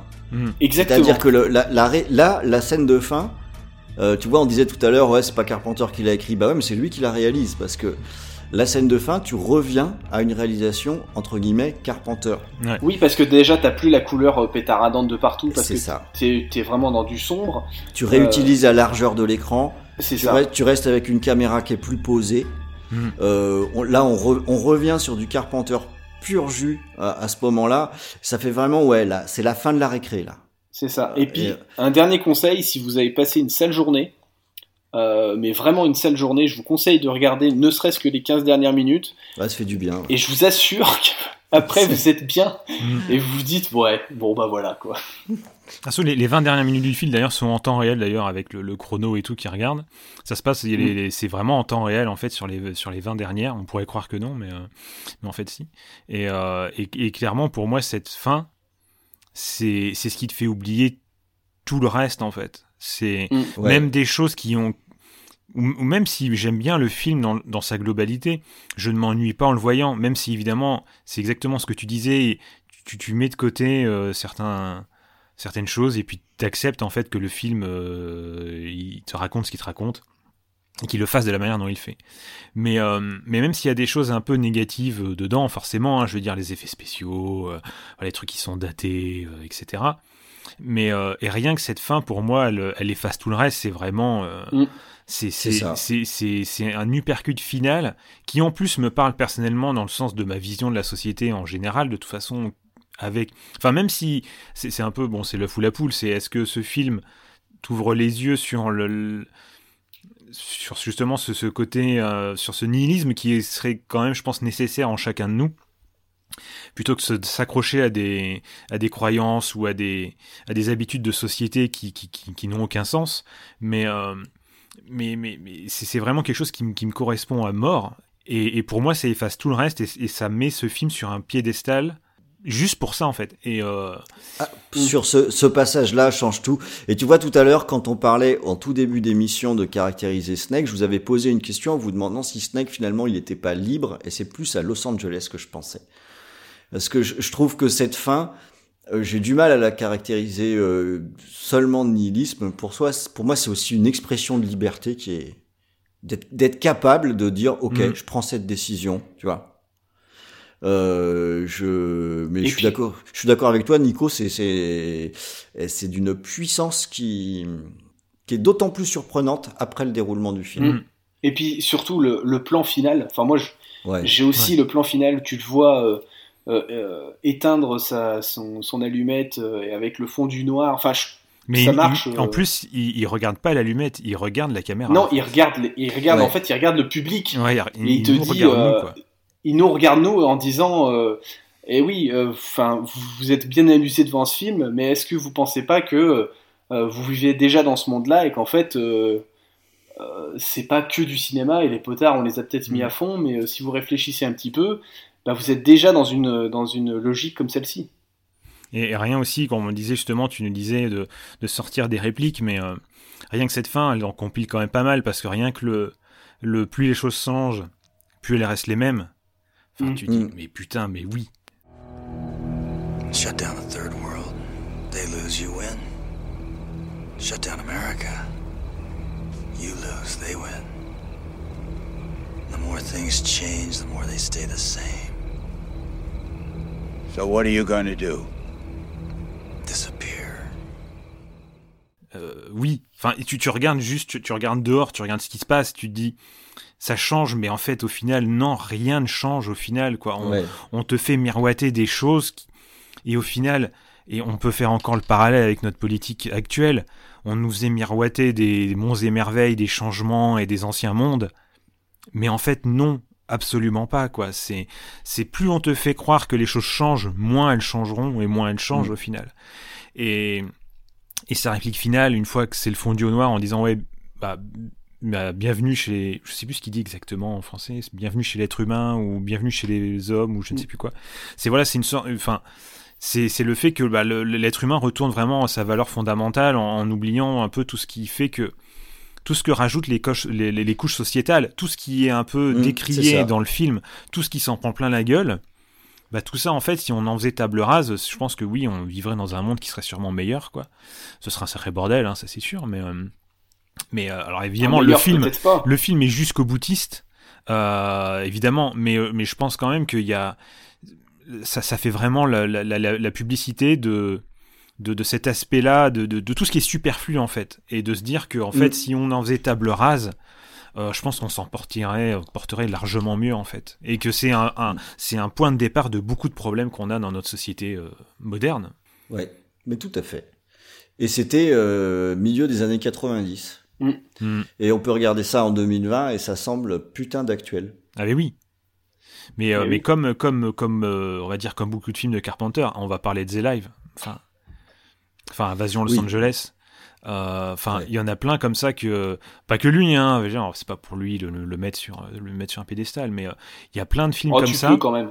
Oui, bien sûr, mais je veux il a dire, touché juste, il a touché juste plus d'une fois. Ouais, il y, a- il y a quand même quelques films de, on peut se dire, qui, qui sont toujours surprenants parce qu'ils datent d'il y a euh, 30, 40 ans et, et qui ont toujours une modernité absolue dans le, le- les thèmes abordés et la manière de les aborder. Et on se dit, et on le vit toujours euh, de nos jours, c'est pour ça qu'on a l'impression que tout est un, un éternel recommencement. Et, euh, et d'autant plus, des fois, on a aussi peut-être, c'est pour ça aussi que certains d'entre nous ont du mal avec tout ce qui est remake, reboot et compagnie, parce qu'on se dit qu'il y a des films qui ont, toujours une portée absolument euh, incroyable de nos jours. On dit pourquoi forcément les refaire alors qu'ils sont toujours, sont toujours là, ils sont toujours vrais, ils sont toujours dans, dans une absolue réalité, quoi. Et toujours pertinent. Mm. Après, c'est peut-être un des soucis de la carrière de Carpenter, euh, qui, a, qui a pas eu forcément que des gros succès, euh, loin de là, et euh, peut-être qu'il était un peu trop en avance sur son temps, et euh, que les personnes de l'époque, en fait, ne voyaient pas forcément euh, les choses de la même manière, et qu'il fallait du temps au public pour se rendre compte que, ben, en fait, il disait pas que des conneries, ou... euh, c'est ben, le, sous-texte- syndrome habituel, quoi, hein, de toute façon, de tous ceux qui sont Oui. un peu en avance, ou de tous ceux qui vont te dire des choses que t'as pas envie d'entendre. Parce que C'est ça. Le Los Angeles, c'est, enfin, c'est ça, surtout pour les Américains, c'est que Carpenter, il leur met une claque dans la gueule, et ils ont pas forcément envie de l'entendre, ils ont pas envie qu'on leur fasse la morale, et qu'on leur dise, vous avez vu, enfin, votre manière de vivre, elle peut mener à ça. Enfin, déjà, elle est là, avec tout ce qui est la critique de la chirurgie esthétique, euh, le, tout le, communautarisme, etc. Euh, déjà, c'est, déjà leur, leur, en- mettre une paire. Mais alors, le, le, le bouquet final, c'est l'aspect euh, sociétal qui est obligatoire dans le sens, euh, voilà, euh, bons Américains égale croyants en Dieu, pas en d'autres dieux, euh, qui font pas ci, qui font pas ça, etc. Et, et on leur dit, voilà, c'est, c'est ce qui pourrait advenir de vous. Et, et, on est en 2020 et on se dit que, bah oui, en fait, on n'a jamais Bah, été on aussi a des proche. quoi. téléévangélistes qui, euh, qui sont en train de combattre le Covid-19 euh, en direct à la télé. Enfin, C'est ça, et, et sur plein d'autres choses, même sur le traitement de les femmes, sur, euh, sur plein de choses. Enfin, il y a plein de trucs comme ça où tu te dis, tu regardes certains États américains qui, qui veulent priver euh, les, des femmes de liberté, de, de, de plein de choses, des trucs mineurs que euh, on se dit, mais comment c'est possible Euh, Surtout maintenant, on a une sorte de, on, on a l'impression qu'on est en train de vivre dans un, dans un film qui était imaginé dans, dans les années 80, 70, 80, quoi. Vraiment, t'as des choses, tu te dis, mais comment c'est passé C'est incroyable quand même. Euh, et, euh, et, et je pense que c'est aussi pour ça qu'à à l'époque, ça, a un peu bidé comme ça, parce que les gens en général n'aiment pas trop qu'on leur, qu'on leur mette le nez dans, dans le caca, quoi. Et, euh, puis C'était, c'était particulièrement pas le moment. Et attention, c'est pas une morale, c'est aller vous faire foutre. hein. Ah oui, oui, en plus, oui. Ça Mais, va un euh, peu plus loin que, que, que la morale. Tu vois, c'est pas un truc inoffensif comme, euh, comme euh, Joker qui surfe, surfe sur le sur la bien-pensance du moment. hein. Mhm. C'est, on est, euh, comme tu dis, c'est au moment où ça arrive, on n'a pas du tout envie d'entendre ça. Mhm. Et ça ressort aujourd'hui, ce sera la même chose. Le Ah, film, pas forcément. Moi, je pense que oui, avec Ah. ce, parce qu'il dit allez vous faire foutre. Alors, je, je, je, je- je suis d'accord. Il défend en fait, personne, hein. Il faut, comme toujours, il faut bien remettre les films dans le contexte. Et il faut encore euh, le truc, c'est que c'est, euh, c'est- ça s'est fait avant le 11 septembre. Et il faut bien se rappeler que tout Américain avant le 11 septembre euh, se croit invincible.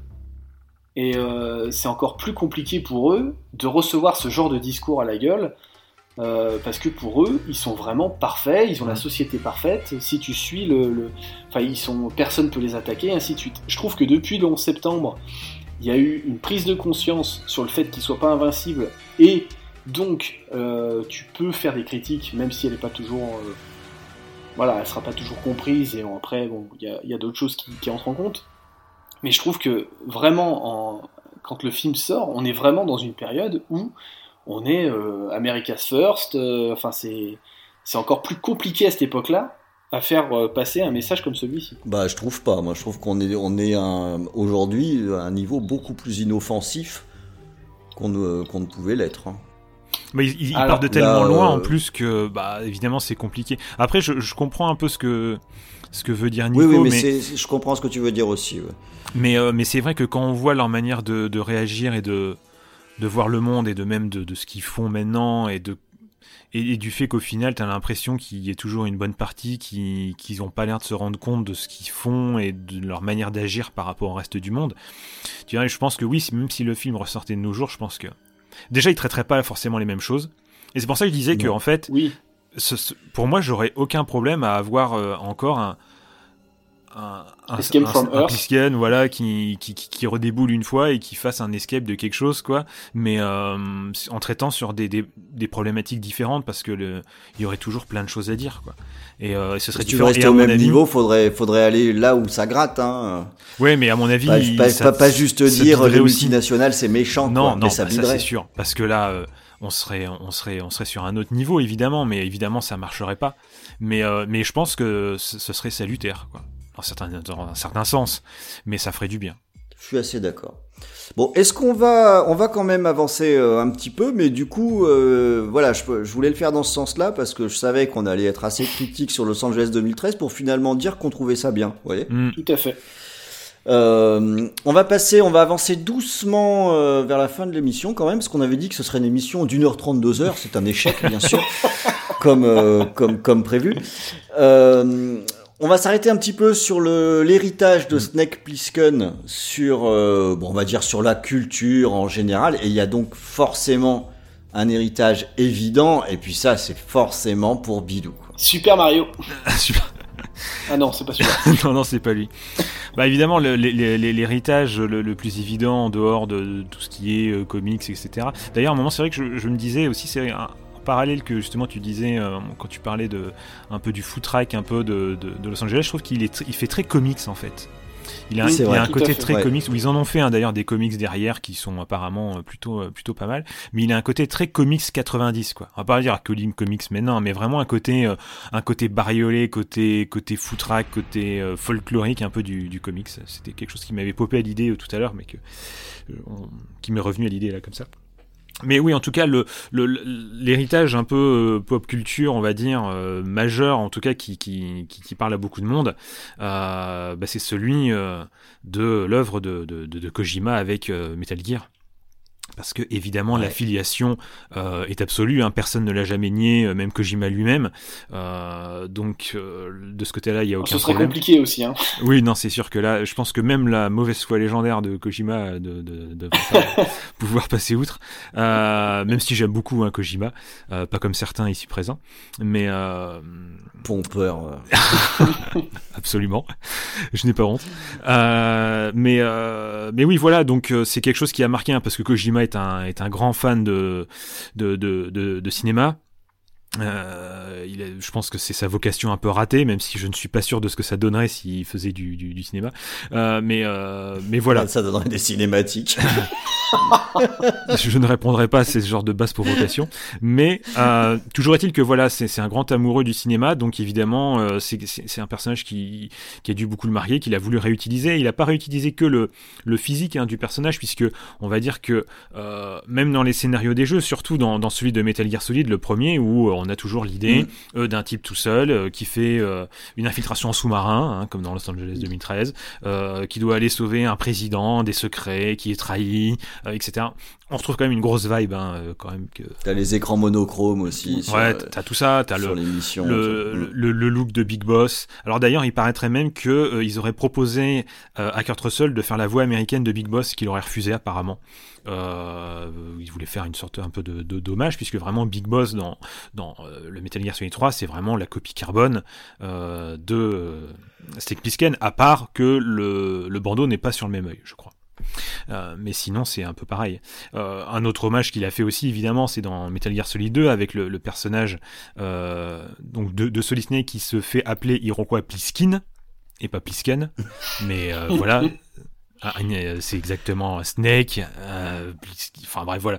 Euh, c'est absolument, euh, voilà, c'est évident hein, là-dessus. On, on pourra vraiment pas pas renier là-dessus. Mais c'est vraiment le plus gros, on va dire, ce qui est connu- le plus connu entre guillemets comme hommage, même si évidemment le personnage apparaît dans une multitude euh, d'œuvres diverses et variées. Il apparaît même dans Doom, euh, non, Duck Nukem 64, euh, où il est mort d'ailleurs, et le, le, le, le, le Duke dit ah bah on dirait qu'il a pas réussi à s'échapper au final, enfin qu'il a pas réussi à s'escape en gros quoi.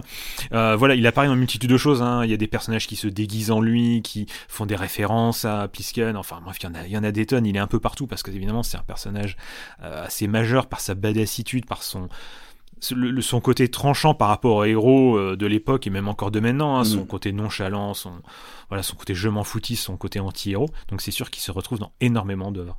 Ouais, bah donc c'est sûr que c'est le l'hommage, enfin bon, la copie en tout cas, euh, la, la, la plus évidente hein, de, de, de Kojima qui fait des cinématiques avec un petit peu de jeu entre. Euh, Tu, ah je- mauvaise je- langue, je- mauvaise langue. Ouais. Il y a pas eu que MGS4. Hein. Oui, c'est vrai. Moi, j'avais bien aimé le premier Metal Gear en plus. Le 5 est très bien. Euh, oui, c'est ce que tu m'as dit, mais j'ai pas eu le courage, tu vois. Euh, Non, bon, c'est pas pour toi. Toi, il faut que tu ailles jouer au jeu Ouais, de alors, ping-pong euh, ou au jeu indé. euh. Euh, C'est pas faux. c'est pas faux. Mais euh, co- comme tu dis, oui, c'est un personnage qui de toute façon plane. Ça fait partie de, de ces personnages où quand tu vois la, la, la silhouette ou la référence, tu la chopes tout de suite. Mm. Euh, ce qui donc est très parlant. Euh, je pense aussi qu'il y a plus d'un catcheur qui a étudié la démarche de Snake Mm. euh, quand, quand ils viennent sur le ring. Euh, ouais, il y a vraiment, vraiment, il y en a qui, qui cherchent clairement à avoir le même type d'attitude.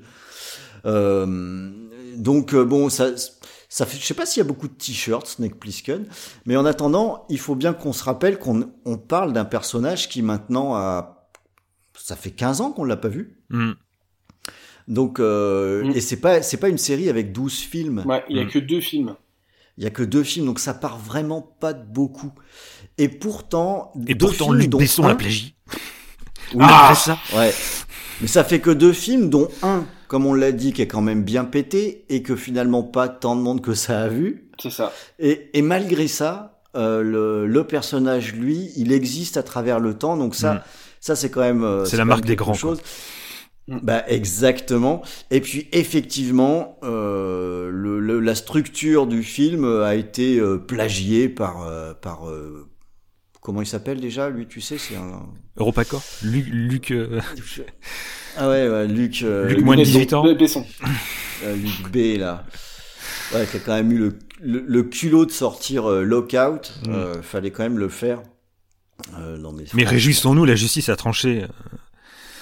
ouais Ouais, mais on parlait de Kojima tout à l'heure. On, on- on rigolait en disant, euh, euh, même avec de la mauvaise foi, ça passerait pas. Euh, Besson tente quand même. Ouais. Alors, ah, il le faut coup. savoir, faut savoir quand même que euh, les ayants droit ont essayé de faire un procès à Konami et à Kojima. Euh, mais en fait, c'est euh, Carpenter qui a pas, euh, qui a, qui a fait stopper tout ça en fait parce qu'il disait que Kojima était un type sympa, du moins il était sympa avec lui et qu'il voyait qu'il avait vraiment aimé l'œuvre et que c'était vraiment un hommage, donc il a fait en sorte que ça n'aille pas plus loin. Mais ils ont quand même eu l'idée au départ de, de lui mettre un procès au cul aussi, quoi. Oui, bah après, Lockout, c'est un plagiat pur et Oui, simple. oui, là, on, oui, reprend, euh, on reprend exactement les mêmes bases. Euh, alors là, pour Dans le l'espace. c'est pas dans une ville. à chaque fois, c'est dans l'espace. le Ah, même, c'est le même dans ça peut l'espace. passer, mais Mm. Escape from Space putain tu vas aller où? Euh, donc euh, il y a eu Lockout, mais il, il a aussi fait le coup avec Banlieue 13, Mm. qui était un petit peu euh, la même chose, euh, Mm. donc avec une cité entourée de murs, euh, avec qui on envoie, euh, enfin avec une arme à l'intérieur qu'il faut récupérer. Enfin, on est, euh, on est aussi euh, sur les mêmes, euh, sur le même schéma que que les De là, de à dire qu'il se fait pas chier, hein, y a qu'un pas euh, qu'on va franchir allègrement. On, on le garde pour l'épisode spécial Besson. Voilà. Voilà, donc c'était un petit peu le, le la, la descendance, l'héritage de Snake Plissken, et on va donc terminer Alors, cette attends, émission. juste, euh, mais à chaque fois, tu vas m'interrompre. Mais carrément. En fait. Toi, t'es l'espèce de. C'est pas le frère de Rano. c'est Rano. C'est pas les anecdotes, mais c'est les éléments.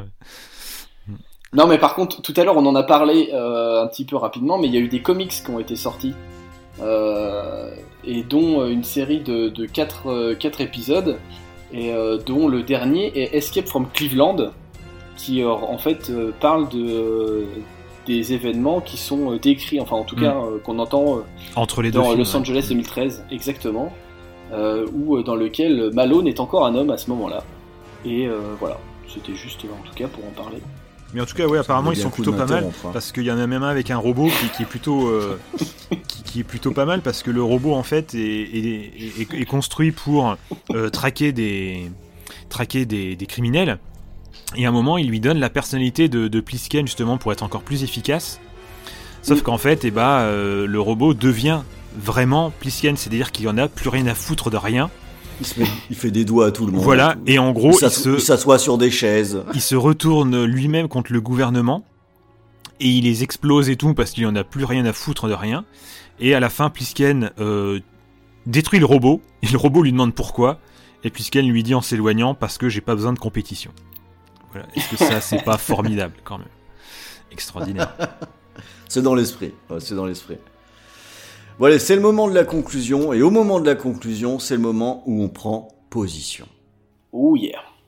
Là, Position assis sur une chaise. fi- fini de déconner. On a parlé de Snake, on a parlé de New York 1997, de Los Angeles 2013. Nico, New York, Los Angeles, fais ton choix.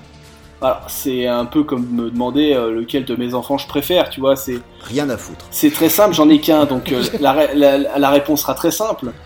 Euh, pour être franc, je suis plus New York 1997, mais j'estime que si on utilisait la fin de Los Angeles 2013 dans euh, New York 1997, on aurait le film parfait. Pas mal. Difficile de dire quelque chose à ça. Putain, c'était ma conclusion, enfoiré. Et ben et donc ce fut un superbe épisode. Merci à Putain. tous de nous avoir écoutés. Bah, bah, je, voulais, je voulais dire exactement la même chose. Je, je suis d'accord. Je préfère New York 1997 assez nettement. Mais, mais, mais voilà, il y a le dernier quart d'heure de 2013. hein, Mm. Qui lui, quand même. hein, pff, aïe, aïe, aïe, c'est quand même puissant, bordel. Ouais. Donc, euh, Bilou, t'as un autre avis, bien sûr? Bah, c'est c'est toujours aussi difficile, mais euh, enfin moi je pardonne tout à Los Angeles 2013 quoi. Vraiment, enfin je veux dire c'est même euh, je préfère le style aussi de Snake dans, dans celui-là. Moi je vais dire que je préfère. Ah, le côté 2013. tout cuir. C'est pas du cuir, c'est c'est c'est un autre. C'est D'ailleurs je crois- Sky. Ouais, c'est- c'est une- apparemment ce serait une matière le le, le les le chef costumier a dit qu'apparemment ils auraient créé une matière avec ça d'ailleurs pour, pour faire son costume. Première Ouais, nouvelle. T'en as dans tes placards, toi, pour le, le post-apo, tu vas t'habiller comme ça Ouais, voilà, c'est ça. Et j'ai déjà prévu le grand Soit. manteau en cuir et tout. Mais j'en ai un d'ailleurs. Mais pas en cuir. Mais, euh, mais moi, ouais. Euh, j'ai- J'aime bien le, le 87 en tant que film et tout. Il est bien. euh, je veux dire, euh, bon, il vieillit bien. Il y a tout qui est parfait, mais la perfection, c'est pas drôle. C'est trop parfait. Ouais. Ah, voilà. Et moi, je vais dire que ouais, le choix de cœur, c'est Los Angeles 2013 parce qu'il est foutraque, parce que c'est complètement pété, parce que et parce que la fin, quoi. Et voilà. Ouais, ok. Mais c'est recevable, c'est Ça recevable. se tient. Eh bien, nous allons conclure cette émission avec euh, avec cet avis euh, éclairé euh, au, ch- au chandelier. Écoutez les gars, ça a été un vrai plaisir de discuter de Partagé. Carpenter. Enfin, hein, on a fini par le faire avec cet angle. Euh, chers auditeurs, j'espère aussi que ça vous a plu, que vous avez aimé ce petit voyage euh, avec nous. Mm. Ouais, si ce n'est pas le cas, que- n'hésitez pas à nous le dire. Euh, Si c'est le cas, dites-le aussi. Ils vont, ils vont quand même gueuler du fait qu'on n'ait pas beaucoup parlé de, de, de Big John, mais je pense qu'on fera ça un jour sûrement plus en détail. Quoi. Bah, par petits bouts, parce qu'il y a tellement Mm. à chaque fois à raconter. Mm. C'est si ça vous- qui est compliqué. voilà, si vous l'é- l'épisode complet, bah, vous les mettez tous les épisodes bout à bout, ils en avaient pour trois semaines. Ouais, ouais, ouais. Non, non, là, l'angle, c'était vraiment sur ces deux films en tant que film et sur le Mhm. personnage. Euh, Big John, ce sera pour une autre fois, mais bon, c'était déjà pas mal. Ouais. Euh, messieurs, maintenant, hein, je vous propose, euh, je vous propose qu'on se quitte, euh, qu'on se quitte bons amis. Il n'y a pas de Ouh. raison, c'est pas chamaillé d'ailleurs. Je, je sais pas pourquoi je dis ça. Euh, et pour, euh, bah, on, on va mettre un petit morceau, mais moi, ce que je voudrais surtout faire, à moins que, à moins que je rentre le code 6. 6. 6. Welcome to the human race.